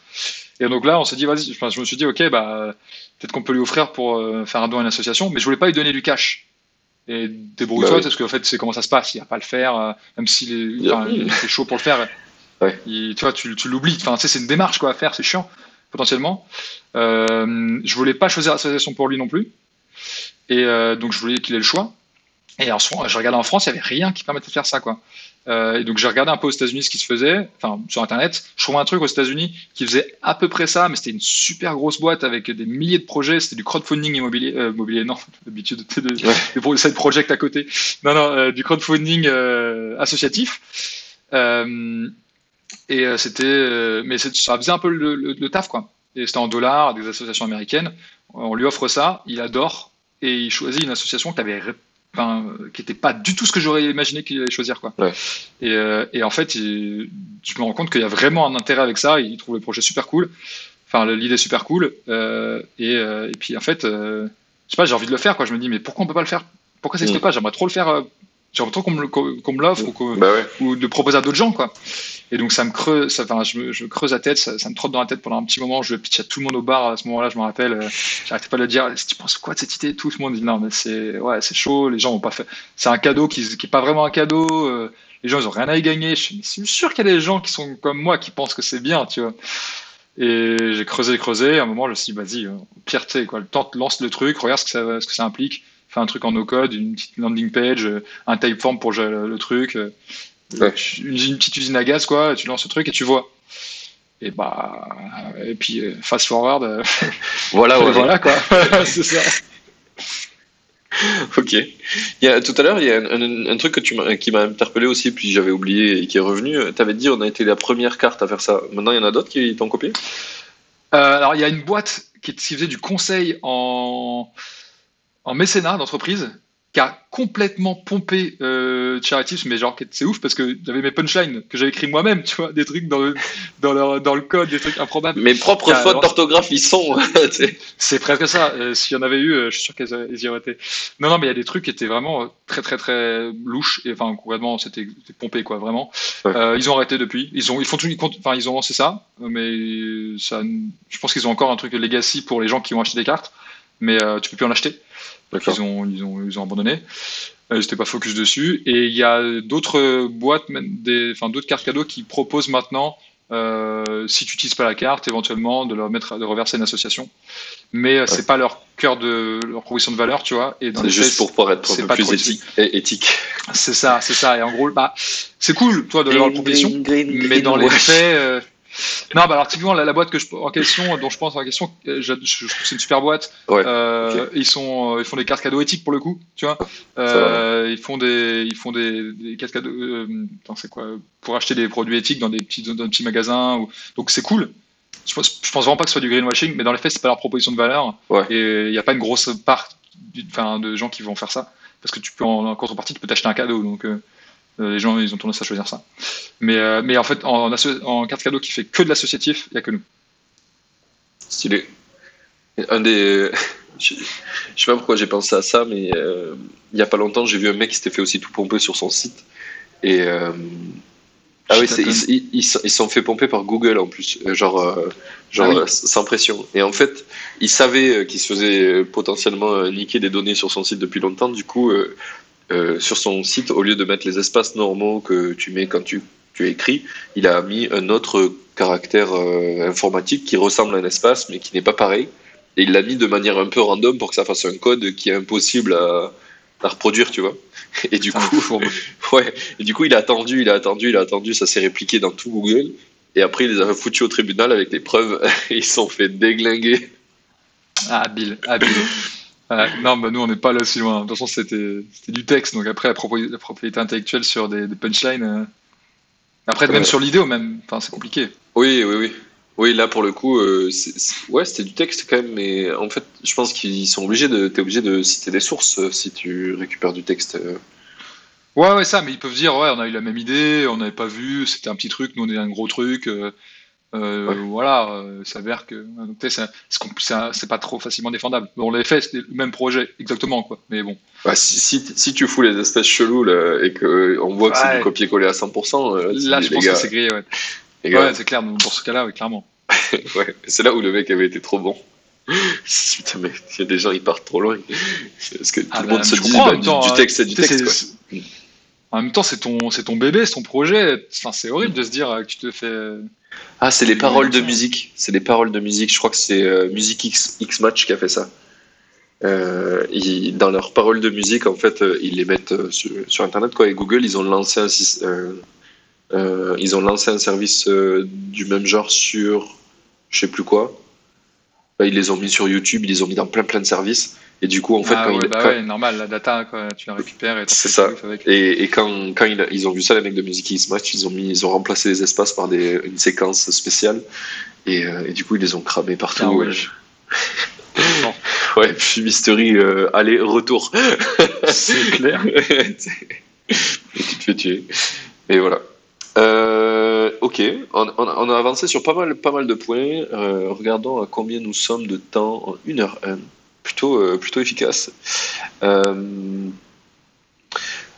je pense que un- un- une des questions qui m'intéresse, c'est euh, comment tu détectes les prochaines idées viables? Un petit peu comment comment tu as validé, par exemple, le, le, don as a service? Alors concrètement, j'ai pas vraiment de pattern. Tu vois, moi, c'est, je fonctionne énormément à à l'intuition. Euh, et alors, c'est pas forcément réplicable, tu vois, mais euh, quand j'ai un truc qui me trotte dans la tête plusieurs jours, plusieurs semaines, plusieurs mois, je sais que là, il y a un moment, faut creuser, tu vois. C'est pas, c'est souvent, c'est pas, c'est pas forcément, ça, ça débouche pas forcément sur quelque chose, mais là, fallait, fallait creuser. Et en fait, je là, je sentais vraiment qu'il y avait un truc. Euh, en fait, je- moi, je consomme énormément de, de podcasts, de- d'activités, enfin, d'actualités entrepreneuriales, etc. Et un truc qui revient souvent, c'est euh, qui m'a assez marqué, c'était euh, vraiment les meilleurs business, c'est vraiment, c'est pas ceux qui vont chercher l'or, ceux qui vendent les pioches, tu vois. Ouais. Euh, et ça, ça me restait dans un coin de la tête. Et en fait, je me suis dit là, tu vois, euh, avec ce projet, comment je peux plateformiser un peu tout ça? Et je me suis dit, en vrai, il y a un truc. Moi, j'aimerais bien que ça arrive, que ça se passe et tout. Je vois, il y avait une émergence de ouf autour de, tu vois, genre euh, le 1% for the planet. Tu connais Oui. ce, ce truc ou pas? Il y a plein de boîtes qui pledge 1% de leurs bénéfices à- et qui, pour les reverser à des associations pour, qui œuvrent pour la protection de l'environnement. Euh, en France, tu as, plus de 1000 boîtes qui font ça. Aux États-Unis, tu en as énormément. Et donc, c'est un truc qui arrive, tu vois. Les gens, ils sont de plus en plus intéressés par les dons, euh, par les associations, et les boîtes, par- surtout par les entreprises qui font des trucs euh, pertinents à ce niveau-là. Il y a, il- enfin, ils sont de plus en plus de demandes là-dessus de montrer l'exemple. Et euh, en fait, c'est un, peu- c'est un peu une tendance de fond, l'in- l'insight à ce niveau-là. Tu vois, il y avait le- autour de microdons aussi, tous les TPE dans les magasins qui te proposent Ouais. d'arrondir euh, ta À somme, l'euro etc. supérieur. Ouais, c'est ça. Alors, tu vois, encore une fois, là, ce qui est trop cool, hein, c'est trop cool cette boîte. Ils font des, ils font des trucs super, super cool. Mais euh, c'est encore une fois la sollicitation de le- du, du client final. Tu vois, c'est, enfin, c'est lui qui doit ou elle qui doit mettre de l'argent en plus. Mais en tout cas, le fait est que ça mérite d'exister et ça se démocratise. Quand tu vois tous ces insights de fond, plus ce que je te disais avant, le fait un peu de plateformisation, euh, euh, vendre des pioches plutôt que de vendre de chercher de l'or, etc. Je me suis dit, il y a peut-être un truc à faire avec ça. Comment je peux le faire? Et en fait, au bout d'un moment, tu as un type qui venu me voir et fait Ouais, moi j'ai cette boîte-là, une startup euh, qui fait ça, ça, ça. Euh, Est-ce que vous vendriez des services pour faire des choses comme ça? Et je dis Ok, un, euh, c'est intéressant, il, confirme un peu mes idées. Euh, une deuxième personne qui me- commence à me parler d'un truc dans un autre domaine complètement différent. Puis une troisième, une quatrième, je dis Ok, il y a- il y a un peu de demande. Ça, c'est juste les gens qui me trouvent et qui disent Ok, cette boîte-là qui fait Ouais. les cartes cadeaux, peut-être ils peuvent le faire. Donc imagine, demain, tu fais une offre, demain ça mûrit encore tu fais une offre qui est visible sur le net, t'en parles autour de toi, euh, tu fais de la com autour de ça et tu vas démarcher les gens, plus le temps que le marché euh, mûrisse, quoi, c'est sûr qu'il y a un truc, quoi. Donc c'est comme ça que j'ai découvert un peu, euh, enfin j'ai trouvé cette piste-là. Et sinon, bah après, comment je peux détecter qu'une idée c'est vraiment viable Bah dans les faits, euh, faut, faut tester, tu vois. Ouais. Je sais pas, euh, y a Toujours pas, c'est vraiment, je pars de l'intuition et je teste, j'en parle aux gens et je regarde, quoi. C'est- Je suis pas vraiment miracle là-dessus. Non, non, je comprends, je comprends. Il y a beaucoup de- d'entrepreneurs qui sont très, très intuitifs et qui ont aiguisé cet instinct. Ce que souvent on, oublie de dire quand on parle d'intuition, c'est qu'en fait, avant d'arriver à un bon niveau d'intuition, on n'a fait que des trucs de merde. Et Ah oui, oui, bien sûr, il faut pas oublier ça. C'est plus l'expérience que l'intuition, quoi. C'est ça, c'est ça. L'intuition, c'est quand tu as passé l'étape de l'expérience. Ouais, peu. il y a un peu de ça, ouais. Alors moi, je suis pas encore euh, un daron euh, vieux de la vieille euh, qui a, qui a- qui a roulé sa bosse dans l'entrepreneuriat, mais, mais je sais pas. En fait, un truc aussi, je pense que j'ai eu un shortcut. Et euh, bah, du coup, je pense que tu vas pas me contrôler là-dessus. C'est j'écoute tellement de podcasts et d'histoires d'entrepreneurs que j'ai l'impression de me nourrir un peu de, leur- de leurs histoires et, tu vois, de leur expérience et de raccourcir des trucs, tu vois. Et, et je pense que leur grand, enfin ouais, leur grande expérience, ça permet de, tu, tu as un peu ta base de données mentale et tu peux aller un peu plus vite à ce niveau-là. Tu prêches un convaincu, hein Bah, je sais, je sais, je sais. tu, tu prêches clairement un convaincu. Mais Je sais bien. Ouais. Je, je pense qu'il, pour donner un peu de contexte et de, de, de, de poids à, à ce qu'on dit là, euh, moi, moi, par exemple, je, je fonctionne très très à l'instinct maintenant et j'en parle assez souvent dans le podcast. Mais un des trucs que j'ai pas forcément euh, très mis en avant, c'est qu'en général, quand j'étais plus jeune, les gens ils avaient pas envie de faire des trucs avec moi parce que à chaque fois ils se disaient ça va mal tourner, il y a des trucs pourris qui vont se passer, on va faire des mauvais choix, ça va pas le faire. Enfin, tu vois, c'était un peu genre le mec casse-cou euh, où il arrive toutes les merdes du monde. Comme, Ouais. on, me voyait, on me voyait comme ça, tu vois. Et moi aussi, j'ai l'impression j'avais la poisse sur poisse sur poisse sur poisse. Et non, c'est juste que tu es en train d'éduquer ton instinct et qu'à ce moment-là, effectivement, t'es pas bon encore. T'es pas calibré. Ouais, mais t'es alerte au moins. Tu, tu, t'es attentif au, au- à ton milieu, quoi. Tu regardes ce qui peut se passer ou pas. Il vaut mieux être un peu pessimiste au début et après euh, forger le truc. Ouais, et puis c'est même pas. Je pense je suis pas spécialement pessimiste à ce moment-là, c'est juste que j'étais mauvais à ce moment-là, niveau instinct, et que du coup, je, ça, ça prend du temps de l'éduquer. Et en fait, ce qu'on dit souvent aux makers, euh, le meilleur truc, euh, le meilleur euh, conseil qu'on peut donner, c'est lance-toi et fais des choses. Et De fais, fais des choses, ça veut pas dire que tout va marcher, bien au contraire. Ça veut dire que tout va potentiellement te chier à la gueule, mais tu Ah vas apprendre ça. énormément, et Puis surtout, trompe-toi rapidement, quoi. c'est ça. Gagne du temps. Exactement. Plus tu te trompes tôt et moins ça fait mal en général. C'est Ouais, ça. Et puis surtout, plus tu vas avoir la chance de ne pas te tromper euh, plus rapidement, quoi.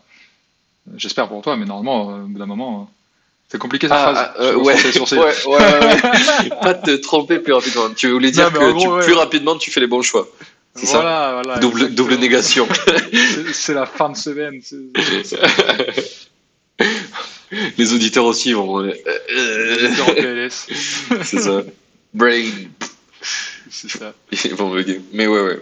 Clairement, euh, c'est un peu ça l'idée. Et euh, justement, dans Business Impact, il y a Marc Simoncini qui en parle très très bien de ça, qui dit que c'est un entrepreneur intuitif. Et qu'en Ouais. fait, ben, une fois que tu as acquis ce talent qui coûte cher, euh, c'est génial parce qu'en fait, tu peux te dire ben, ça oui, ça non, ça oui, ça non, ça oui, ça non. euh, et tu es à peu près bon. Quoi. Putain, mais tu, qu'est-ce qui coûte le plus cher euh, de faire des erreurs et ça coûte un peu régulièrement au début ou juste de jamais rien faire et de passer à côté d'un truc énorme quoi c'est faut au moins Ouais. ça comme ça Ouais, ouais, ouais, c'est ça. Puis l'avantage le, l'avantage d'être intuitif, c'est que ton process de décision, il est ultra rapide aussi, versus euh, si, si tu es capable de prendre des décisions intuitives, euh, versus quelqu'un qui est obligé de poser le pour et le contre dans un tableur. alors moi là-dessus, j'équilibrerais parce que je marche à l'intuition dans le sens où j'ai des intuitions, Ouais. le process de décision, euh, c'est, il, a- il a- il est long quand même parce que genre je suis assez, euh, je me pose mille questions euh, Ah oui je peux- je je- moi je pose les pour et le contre dans un tableur, tu vois, avant de me lancer. Mais il y a l'intuition de base qui, qui, qui te pousse un peu quoi. Et à bout d'un moment, t'as plus le choix. Oui, là, Ouais, que ah, je travaille là-dessus. Je suis encore en Ah. process. c'est ça, c'est ce que j'allais dire, c'est qu'après tu peux lui faire confiance ou non. Des fois, et c'est un peu euh, ce, ce que je dis souvent, c'est que l'intuition c'est bien, mais ça a quand même des limites. Euh, donc euh, c'est super cool, hein. tu peux prendre des process de décision ultra rapides, mais en fait, moi ce que j'essaie de faire, c'est de prendre des décisions ultra rapides tant qu'elles ne mettent pas en péril, euh, sans revenir en arrière des choses, tu vois. Ouais. par, par exemple, est-ce qu'on va là ou là, est-ce qu'on fait ça ou ça, ben, en fait tu pourras toujours changer d'avis, c'est pas grave.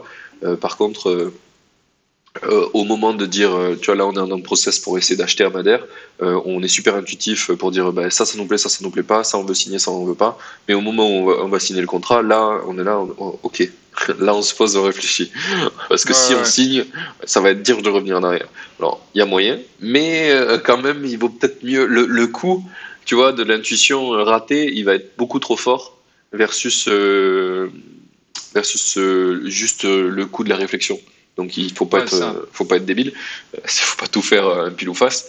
Euh, mais par contre, tu peux t'aider de ça euh, pour euh, pour savoir où tu vas. Par exemple, pour acheter, euh, des trucs qu'on a fait que les gens nous ont dit mais vous êtes lunaires, vous êtes, vous êtes des grands malades. C'est euh, on avait deux choix différents sur euh, un appart euh, ou un autre à acheter et on savait pas trop lequel se décider. Du coup, on a tiré au pile ou face. Tu vois. On a dit pile ou face celui-là où tu vas. Et en fait, Ouais, euh, c'est une façon de le faire comme une autre. Si les deux, sont, si les deux choix sont bons, il y a un moment, faut pas te bloquer. Hein. C'est ça.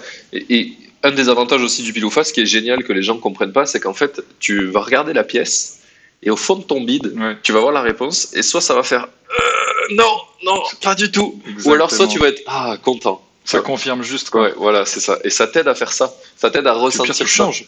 Ouais, voilà. Et souvent, ça nous arrive de pile ou face, on le, on le fait, on se regarde, on se dit non, l'autre. Non, mais c'est une, ouais, bonne astuce, c'est vrai. Ça. Te met face à ton. euh, il, faut, il faut vraiment croire que tu vas t'y obliger pour avoir cette sensation, mais ça marche bien. T'as l'effet d'un coup de frappant, tu sais, de la, de la réponse. Et euh, voilà. Ouais. Je vous conseille de faire, jouer votre vie à, pile ou face. Je vais commencer à faire ça. Attends, j'avais vu un truc, euh, j'avais vu un bouquin euh, dessus, je crois L'homme au dé ou un truc comme ça. Euh, et je l'ai mis dans ma, dans ma wishlist, il faut que je l'achète. J'ai C'est pas. un, book, un bouquin, ouais. Le mec joue Je tout, joue tout à DD. Je crois que c'est un mec qui joue tout au dé, toutes ses choix de vie. Et ça m'avait, le pitch m'avait trop plu. Et du coup, non, il faut que je me rappelle, je, je vais l'acheter. Euh, ça avait l'air, ça avait l'air top. Vas-y, on essaiera de le foutre dans la description. euh, si Mickaël Ouais, le ça. Je, l'ai dans ma wishlist, je peux te l'en trouver. Ok, vas-y, je suis chaud. Je suis chaud. Mais euh, c'est c'est intéressant, c'est comme les, les gens qui font Yes Men, ça t'apprend euh, plein de choses sur Ouais. toi en fait, sur est-ce que tu avais vraiment envie de le faire, oui ou non, quand est-ce que tu as vraiment envie de faire, le- faire les choses en fait. c'est c'est une bonne expérience, il faut juste euh, utiliser l'outil correctement comme tous les outils de notre planète. Exactement. Euh, eh bien écoute, on va pouvoir passer à mes petites questions finales. Euh, on a parlé de trucs bien bien sympas, c'était vraiment très très cool. Euh, une, une des premières questions que j'aime bien poser, c'est pourquoi tu t'es lancé en indépendant? Pourquoi tu n'aurais pas continué à être dans des grosses boîtes? Puisque finalement, tu avais fait quand même des belles boîtes, tu aurais pu être euh, euh, chez Ouais, Apple. tu me demandes souvent pourquoi des j'ai, trucs. pourquoi j'ai pas fait carrière. Ouais. bah, tout simplement parce que c'est plus fort que moi, quoi. Je, c'est, juste ça tronche, quoi. C'est, t'as, envie de faire des trucs. Moi, j'ai toujours eu besoin de créer des trucs. J'ai toujours créé plein de trucs. Et quand t'ajoutes ça, le fait, t'ajoutes à ça le fait que je suis hyper curieux, je suis euh, assez optimi- euh, optimiste, pardon, opportuniste. Ouais. Euh, dès que je vois des trucs passer et tout, je me dis, ah, il y a peut-être moyen. Euh, j'ai énormément de besoin de liberté. Je pense que tu mélanges tout ça, ça donne pas une longue carrière dans le salariat. Genre, Ça, ouais, c'est, ça donne plutôt une erreur me dis, salariale. ma vie serait pourquoi plus simple. C'est ça, je me dis à chaque fois quand je suis sur le point de. quand- dans les deux boîtes que j'ai fait précédemment, quand c'est sur la fin, où je me dis putain, je suis pas bien, j'ai envie de faire des trucs, machin. Ouais. Je me dis, mais je vois des gens autour de moi, tu sais, ils gravissent les échelons et tout. euh, euh, ils, Ils sont sont all-in dans le truc, ils adorent, ils kiffent, c'est leur, environnement, tu vois, la- leur vie elle est simple, ils, ont, un- ils travaillent, ils se donnent à fond toute la journée, ils rentrent chez eux, ils font autre chose, et ils gagnent de l'argent avec ça, et c'est cool quoi. j'aimerais bien être comme ça en fait, mais bon, en fait, je sais pas si j'ai. Enfin, pendant longtemps, je me disais, j'aimais bien être comme ça. La vérité, je suis pas comme ça, et euh, Ouais. fin de l'histoire, quoi. Ouais, c'est ça, fin du game. C'est, c'est- ça a été aussi un gros, gros truc chez moi où euh, à chaque fois je me suis dit la même, le même truc, c'est genre putain, mais je pourrais pas être un salarié genre normal. Ah non, ça. Et là, Ouais. je veux plus du tout l'être. Hein. Enfin bon. Ouais, ouais, moi non plus. jamais. hein. Si jamais je me plante, peut-être j'en aurais, j'aurais besoin de revenir un peu euh, tranquillement dans le salariat quelques années, mais dans les faits, euh, on mise pas là-dessus, quoi. Clairement. Mais je crois que le, le plus, le plus fortement où je me suis dit ça, c'est quand j'étais avec euh, le CEO d'Alan qui me dit Putain, il est vraiment bien ton profil, mais en fait, je crois qu'il faut que tu fasses tes projets. ça sera beaucoup mieux pour toi. Ah yes. Là. Ah, t'as fait le process de recrutement avec eux Avec Alan et Comet, et, les deux, et les deux m'ont dit la même. Et j'étais là, oh putain. C'est. J'étais là, la boîte. En plus, c'était assez early. Alan, quand j'y suis allé, ils étaient genre. euh, pas, ils devaient être 30-40. Comet, c'est pareil. Donc, euh, c'était. Tu vois, au stade où t'as rejoint Shine. Moi, j'étais là, Ouais, putain, ouais. ça va être trop stylé. Les boîtes, elles sont trop stylées, ouais, éclatées. Et en fait, euh, le mec, il me dit En fait, t'es cool, hein, mais je pense que tu t'as rien à faire chez nous. Bah, c'est là où il était bon, hein, parce que Ouais. t'aurais, enfin, écoutez, il a dû embaucher un mec qui était genre ultra motivé, qui voulait donner sa vie pour la boîte, et, et c'est ça que t'as besoin quand t'es entrepreneur. Moi, j'ai, pas envie d'embaucher des mecs comme moi, hein. Euh, parce que Ouais. je sais qu'au début, non mais, non mais au début, euh, ils vont, ils vont, ils vont cartonner et tout, mais le, le risque, il est, si t'arrives pas à, les- les- à leur donner une part du projet, tu vois, et objectivement, ce sera jamais leur boîte. Donc si t'arrives pas à faire ça, euh, il y a un moment, tu vas pas pouvoir investir à 100% dessus, quoi. Je pense que peu importe l'énergie que tu mettras, ça marchera pas. mais, mais, ah ouais, mais- ça. mais je pense que par contre, si tu les vois comme un super atout pour deux ou trois ans, ça marche. Là, Ouais, ça, clairement. va être, Bah, c'est ça va ça. être un, big, un big fit-. Et ce qui est génial en plus, c'est tu sais, euh, Oussama Hamar, il a fait une conférence euh, où il parlait de ça justement. Il disait quand, quand ta boîte va exploser, euh, tous les premiers, euh, les premiers employés de ta boîte, en fait, ils vont se barrer parce qu'ils auront plus rien à foutre là, en fait. Et, et Ouais, ils vont aller monter leur propre boîte ou retourner un, un autre truc early stage. Ouais, parce qu'en fait, si, si tu as fait ton recrutement comme il faut, les gens qui aiment bien leur lead stage, en fait, ils aiment bien leur lead stage, ils aiment pas le, ils aiment pas euh, l'après. Ouais, Et- après, il y a des profils qui grandissent avec, et là, c'est des- Oui, ça, mais ça, ça marche. Mais, euh, mais en tout cas, la plupart se barrent et je l'ai vu dans toutes les boîtes où j'ai bossé, c'est quand même euh, les 70% euh, restent pas parce qu'ils vont faire autre chose, ils vont aussi créer leur projet, etc. Et, mais ça a été un super fit au début. Et si les boîtes se voyaient aussi comme ça, on pourrait avoir euh, des, des mecs qui sont euh, potentiels méga entrepreneurs qui viennent booster des boîtes pour euh, deux ou trois ans, tu vois, et que le deal il soit comme ça dès le départ. Ça, mais on n'est pas encore atteint la bonne maturité, je pense, culturelle d'entreprise. ouais, c'est clair. Mais c'est vrai que c'est intéressant, j'ai pas vu ça comme ça. Ouais. Ah oui, parce qu'en vrai, en vrai, si on te dit ça et on te dit bah vas-y, on, tu, tu nous aides de ouf et on te laisse la place de ouf pour tes projets aussi à toi et quand il faudra que tu partes, tu partes, fine, tu vois. Je pense que tu aurais été encore plus motivé. ouais, clairement. Donc voilà. À toutes les, les futures euh, startups euh, gigantesques qui nous écoutent, faites ça. Exactement. Euh, Qu'est-ce que tu aurais aimé qu'on te dise avant que tu te lances euh, sur Charity Tips?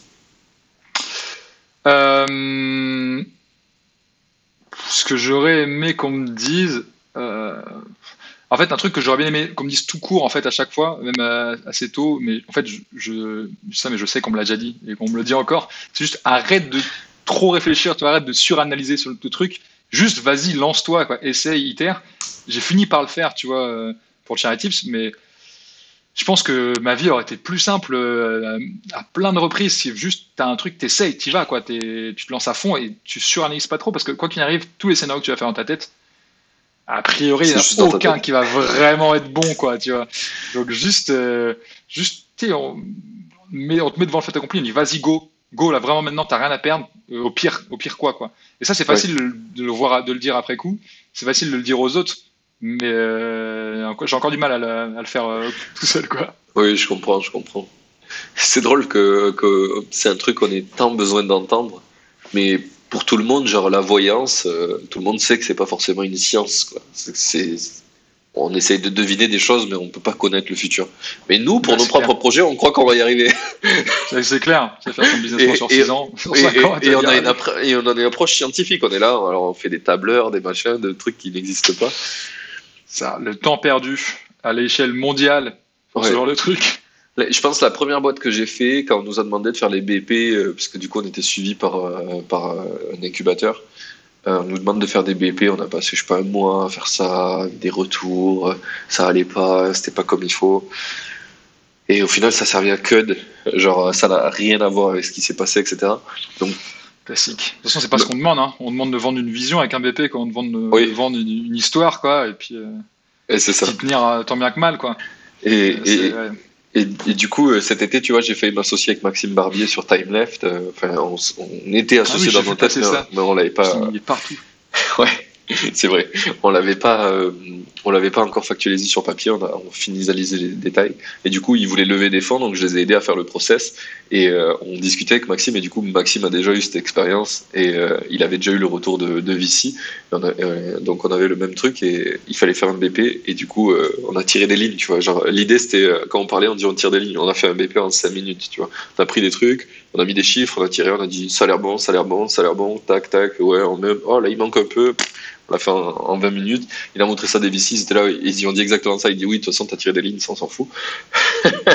non, ouais, c'est ça, mais temps, c'est l'exercice, tu peux le faire que quand t'as déjà fait un BP et que tu t'es déjà fait chier à le faire. Moi, je suis, je un, peu, je suis un peu dans cette étape-là en ce moment où, euh, où euh, pareil, euh, je, suis, je, suis en train de faire, enfin, je suis en train de faire un BP pour savoir si on continue de bootstrapper ou si on lève des fonds.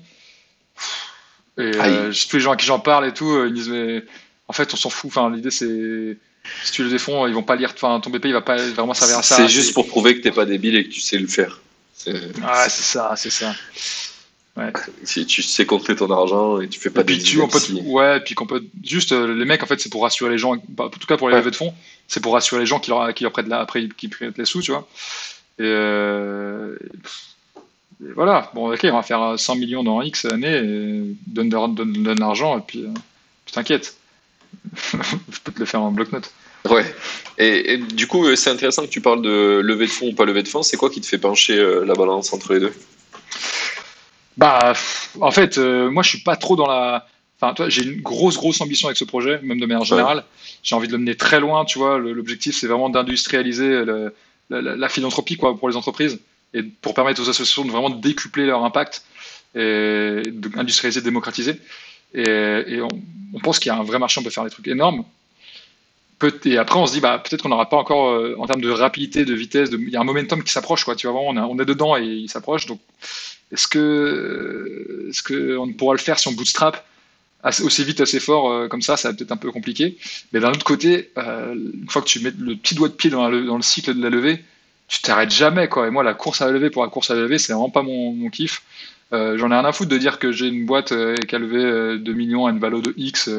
Euh, enfin, tu vois, ou, puis après, est-ce que tu fais ça pendant. Tu fais ça, tu lèves tes 2 millions, et 6 mois, un an plus tard, tu lèves tes 20 millions, et tu dis 30 millions, etc. Tu vois, en fait, bah, sur, ces, sur chaque fois, tu passes la moitié de ton année à, parler à des types pour lever de l'argent et à, construire tes machins, etc. T'es pas sur le produit. tu es plus focus. Et en fait, et ça veut dire que tu sais d'avance que potentiellement dans X années, va falloir que tu aies une rentabilité assez suffisante pour, euh, pour payer tous les gens qui t'ont prêté de l'argent. Et donc, ça veut dire euh, exit ou, enfin, ou des trucs comme ça. Donc, il faut être à l'aise avec ça.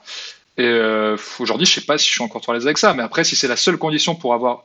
Moi, mon objectif ultime, c'est d'avoir un impact positif énorme sur, euh, ouais. soyons mégalos, sur le monde. mais, mais, mais voilà, tu vois, le plus possible en tout cas. Donc, si c'est le seul moyen pour pour le faire et que, ça, derrière l'outcome il est ultra positif, mhm. tant mieux, j'irai. Si je peux éviter, si je peux le faire sans, je fais sans. J'ai pas la réponse encore. ok, intéressant. Et tu as essayé euh, de penser, euh, je t'avais déjà parlé de Time for the Planet, je pense, mais tu as, pensé à des solutions comme ça où cette semaine, j'ai eu euh, Baptiste Will, j'espère que je le dis comme il faut et s'il écoutera sûrement ce podcast, qui fait un truc qui s'appelle Carmen, où il te, il te fait de l'avance de trésor. Ah, mais ils sont, euh, ils sont euh, même incubateurs que nous, je crois. Ah ouais? Euh, Plateforme 58 de la Banque Postale, ouais. bah ouais, donc du coup, bah, en fait, ça peut être une, vraiment une bonne option, mais pour eux, ça, ça marche que pour les modèles e-commerce ou SaaS, mais e-commerce avec du recurring, etc. Et en fait, c'est, en gros, euh, c'est pas des gros montants, quoi. Je crois, je crois d'ailleurs, j'ai regardé leur, leur, produit qui est trop cool, mais je crois que si on dit. c'est 40% si on a de ton, de ton RR je, crois que c'est 4, je crois que j'ai regardé, j'ai fait le calcul, c'est 4,8 ton, ton MRR. il me semble. Donc, euh, tu vois, c'est pas. si c'est bien ça, j'ai regardé cette semaine, euh, parce que j'ai vu que c'était était dans le même incubateur et que c'était une solution qui pouvait être sûrement pertinente pour nous. Mais en fait, c'est pas avec ça que tu fais. Enfin, pour nous, en fait, c'est super pour plein de types de business, mais pour nous, ça va pas faire un assez gros levier, je pense. Donc, autant euh, avoir. Mais par contre, ça peut être ultra utile. Il y a ça, il y a Silver aussi qui permettent de faire, qui fait ça pour tes campagnes marketing. Ouais. Mais pour ça, il faut, il faut faire de l'ARR, enfin du MRR en tout cas. D'accord. qui soit vraiment prédictible. Donc, on n'y est pas encore mais ça peut être une option, ouais, complètement. Ok, ouais. Et, euh, et des initiatives comme Time for the Planet pour, qui aident finalement des, des... Alors c'est des inventions, mais je sais pas, peut-être que tu Ouais, c'est plus, euh, ils vont miser sur des. Déjà, ils vont cofonder en gros des boîtes euh, un peu scientifiques pour la planète directement avec un, un impact sur, environnemental direct. moi, je suis plus. en fait, moi, je suis. Ma boîte, elle est plus à, l'équivalent de leur échelle. Enfin, c'est pas la même échelle en termes de thunes. Mais, mais, mais ce que je veux dire, c'est que nous, on va aider des gens à faire des choses comme eux. Ouais. Tu vois? Donc ils vont ils vont pas pouvoir ils vont pas aider nous à aider des gens à faire des choses. Ça va être euh, ça serait un trop Inception méta, quoi. Ouais, c'est ça. ok, ok, je comprends. Oui, du coup, tu as une vraie, une vraie problématique de. Par exemple, donne-nous un peu un poste de dépense que tu aimerais euh, pouvoir faire et là que tu pas et, qui te servirait si. Il y en a plein, hein, parce que concrètement, on fait tout, euh, tout nous-mêmes. Euh, bah, déjà, si on veut scale l'équipe technique, tu vois, euh, euh, si on veut, enfin, l'équipe sales aussi, tu vois, en fait, aujourd'hui, on a tous les clients nous viennent nous voir tout seuls, 100% de manière organique, ce qui est très bien. Mais si on veut passer vraiment à l'échelle, il faudrait pouvoir travailler vraiment la partie bah, inbound pour, développer la partie inbound drastiquement, mais la partie outbound aussi, quoi. aller avoir des sales, faire des plans pour aller taper des, des, grands groupes qui ont des cycles de vente beaucoup plus longs, des choses comme ça, tu vois. Euh, ça, euh, les grands groupes qui, que, avec qui je travaille, c'est eux, qui sont venus me voir, et du coup, on shortcut un peu le truc. Mais. Euh, ok, oui. Oui, tu voudrais un peu sizer ton équipe pour atteindre de nouveaux des marchés qui, que tu n'as pas pu atteindre à cause de ça. C'est ça. Et pour, en fait, pour me libérer du temps pour faire des choses un peu plus sympas, enfin, pour faire parler plus vision, stratégie, produit, etc. Et, pour avoir des gens qui sont experts dans leur domaine et qui vont pouvoir aller plus vite et plus fort dans en expertise dans, dans, dans les différents domaines et voilà, enfin, process classique quoi d'une boîte euh, qui grossit. Je t'avais mis en, relation avec mon pote euh, David. Euh, je sais pas si tu vois qu'il y a une agence qui aide les, les, gros groupes à faire leur rapport RSE en France, l'agence la plus connue de Montpellier. Je sais plus, je crois qu'on en avait parlé, mais je sais pas si je lui ai parlé au final à lui. Merde, faudrait parce qu'il s'occupe de. il est sur vraiment plein de projets sur ce truc-là, donc euh, il, est vraiment très très en place dans le, dans le secteur, donc je pense que ça serait une bonne, Ok, ouais, carrément, une bonne personne à rencontrer. Et il est vraiment trop cool, je le surkiffe en plus, donc euh, si euh, il nous écoute, c'est important. David. Salut David. Envoie-moi un email, David. c'est ça. je crois qu'il est vraiment busy, par contre, il faut que tu lui envoies toi un email. ok.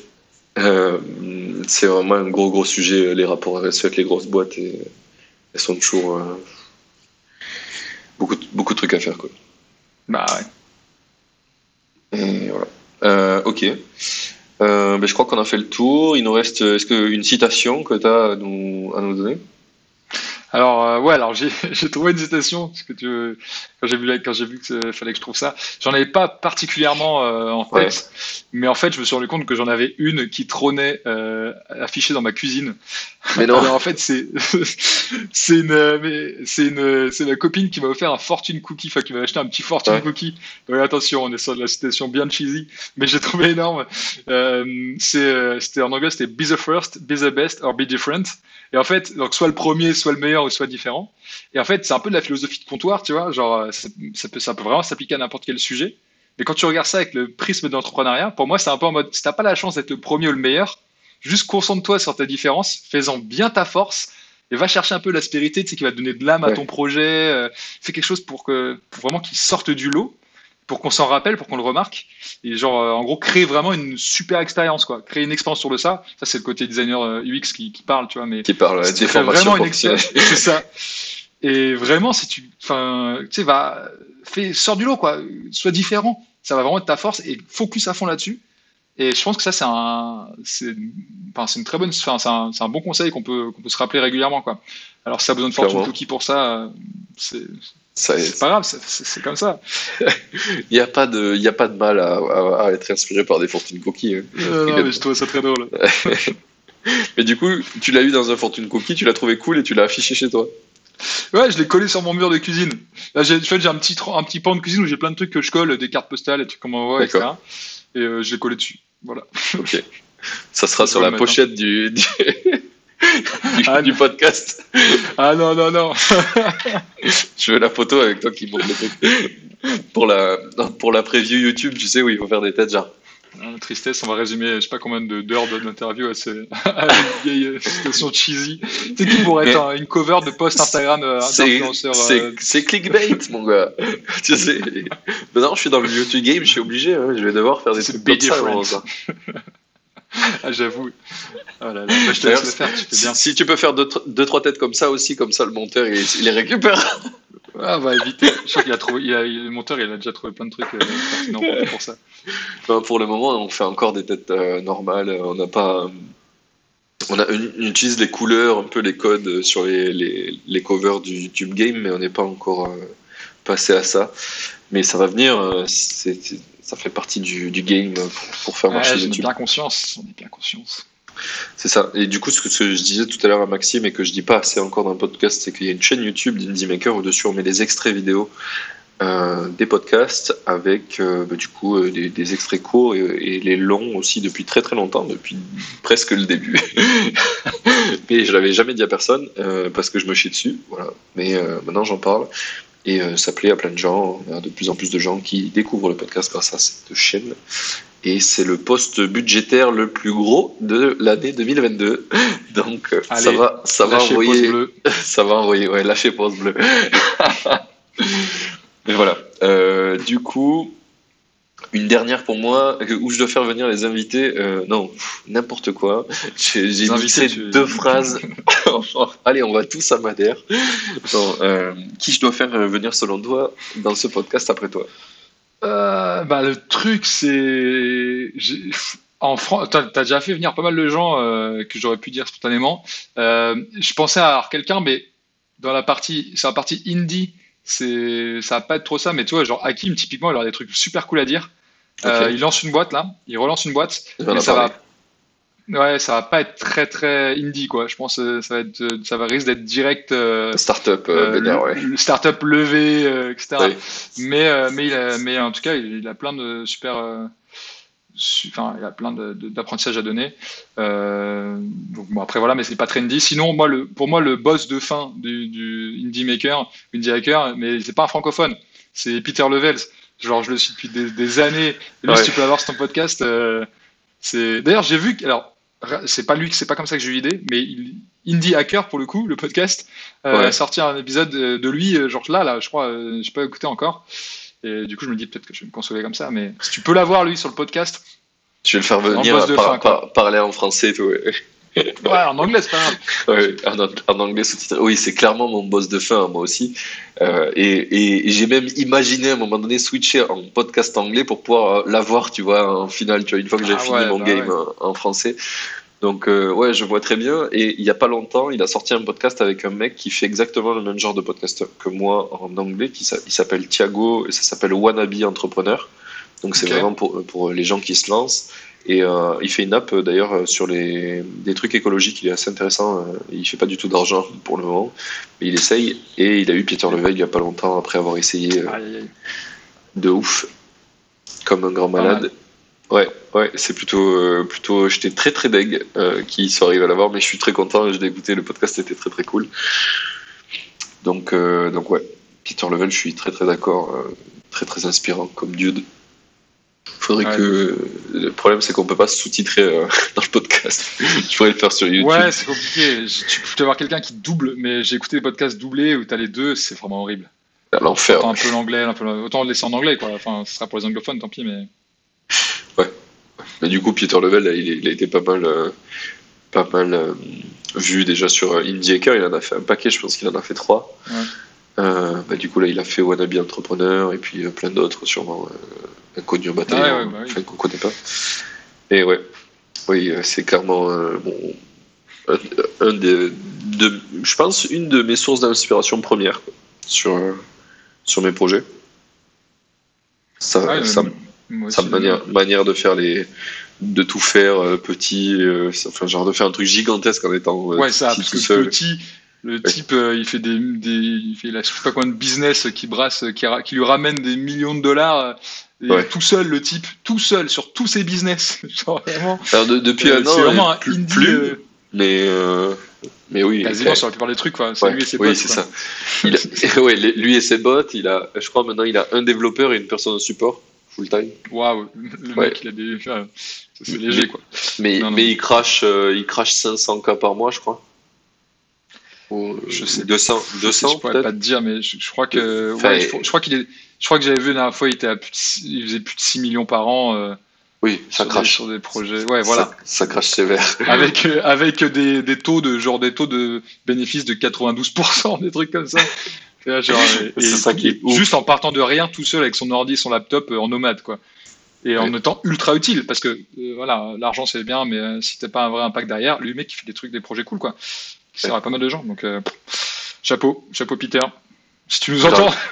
Ouais, si tu nous entends, si tu, si tu écoutes les. Sur YouTube, de temps en temps, je mets des sous-titres en, en anglais qui pourraient. En euh, néerlandais, je crois qu'il est néerlandais, lui. Oui, oui, il est néerlandais, mais il parle bien anglais quand même. Il s'en sort pas mal. Il s'en sort pas mal. Mais euh, ouais, ouais, clairement, c'est ouf. Et plus il avance, en plus, et plus il redirige les trucs avec euh, plus d'impact. Genre, Ouais. euh, remote, ok, euh, le, pour, le truc pour trouver des jobs euh, remote, il est en train de forcer les, les boîtes qui posent dessus à mettre les salaires, à, à mettre des trucs en avant sur l'égalité, ce qu'ils font, les avantages sociaux. Enfin, c'est des trucs qu'il faisait pas avant parce qu'avant, euh, ben, il n'avait pas le poids qu'il a maintenant. Et Ouais, maintenant, il comme peut ça, faire ce qu'il veut. hein. Ouais, cool. maintenant, quand il dit pour, euh, utiliser sa, son pouvoir notoriété, pour faire les choses bien, ouais, clairement. Non, c'est c'est vraiment très très cool. Euh, il a fait un très bon livre d'ailleurs, si vous voulez l'écouter, l'écouter, le lire, euh, qui s'appelle Make. Donc je me suis inspiré. Yes. Je l'ai, je l'ai acheté. euh, Non, je je l'ai acheté, mais en ligne. Il est en ligne, le truc. Ouais, euh, il a- site. tu peux l'avoir en, en- tu peux l'avoir Ah, il a fait plusieurs formats. Euh, je sais avec pas le si- site. Je sais pas s'il n'y a pas de dur, mais je sais qu'il y a en, tu peux l'avoir en e-book aussi sur le site euh, Kindle, euh, etc. Mais voilà. Très intéressant. Il a fait avec la communauté d'ailleurs. Il a fait plein de feedback. Enfin, qui à chaque fois. il- Building public, c'est lui qui a inventé quoi. Ouais, clairement. Euh, du coup, où c'est qu'on envoie les makers qui veulent te suivre? Bah, moi, ça sera principalement LinkedIn, hein, euh, là où je, commence à publier de plus en plus de contenu. euh, LinkedIn Crew. un peu. LinkedIn Crew, ouais, Ouais, bah ouais, pour, pour autour de Charity Tips et de tous les, les questions économie sociale solidaire, fintech, entrepreneuriat autour de ça. Euh, LinkedIn, c'est quand même un sacré euh, moyen de faire du business, on va pas se mentir. Et Yes. euh, je passe de plus en plus de temps, donc voilà. Après, j'ai mes réseaux privés, mais bon, euh, si vous voulez voir euh, ma, ma non fast life, euh, vous pouvez m'ajouter sur Instagram, mais euh, sinon, euh, sinon LinkedIn. Ok, trop bien. Eh bien écoute, si euh, l'épisode vous a plu, vous pouvez aussi envoyer un petit message à Maxime pour lui dire que c'était stylé, pour lui faire des petits feedbacks ou lui poser des questions si vous en avez. Vous pouvez aussi m'envoyer un petit message à moi aussi si vous avez des feedbacks, c'est toujours sympa. Et je vous pousse de plus en plus à le faire et je reçois de plus en plus de messages et c'est très très cool. Donc merci à tous ceux qui le font.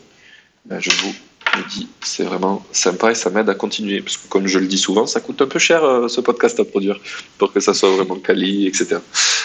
Euh, et du coup, euh, si vous avez kiffé, ben, on se donne rendez-vous dans une semaine pour le prochain podcast. Salut, ciao ciao. Ciao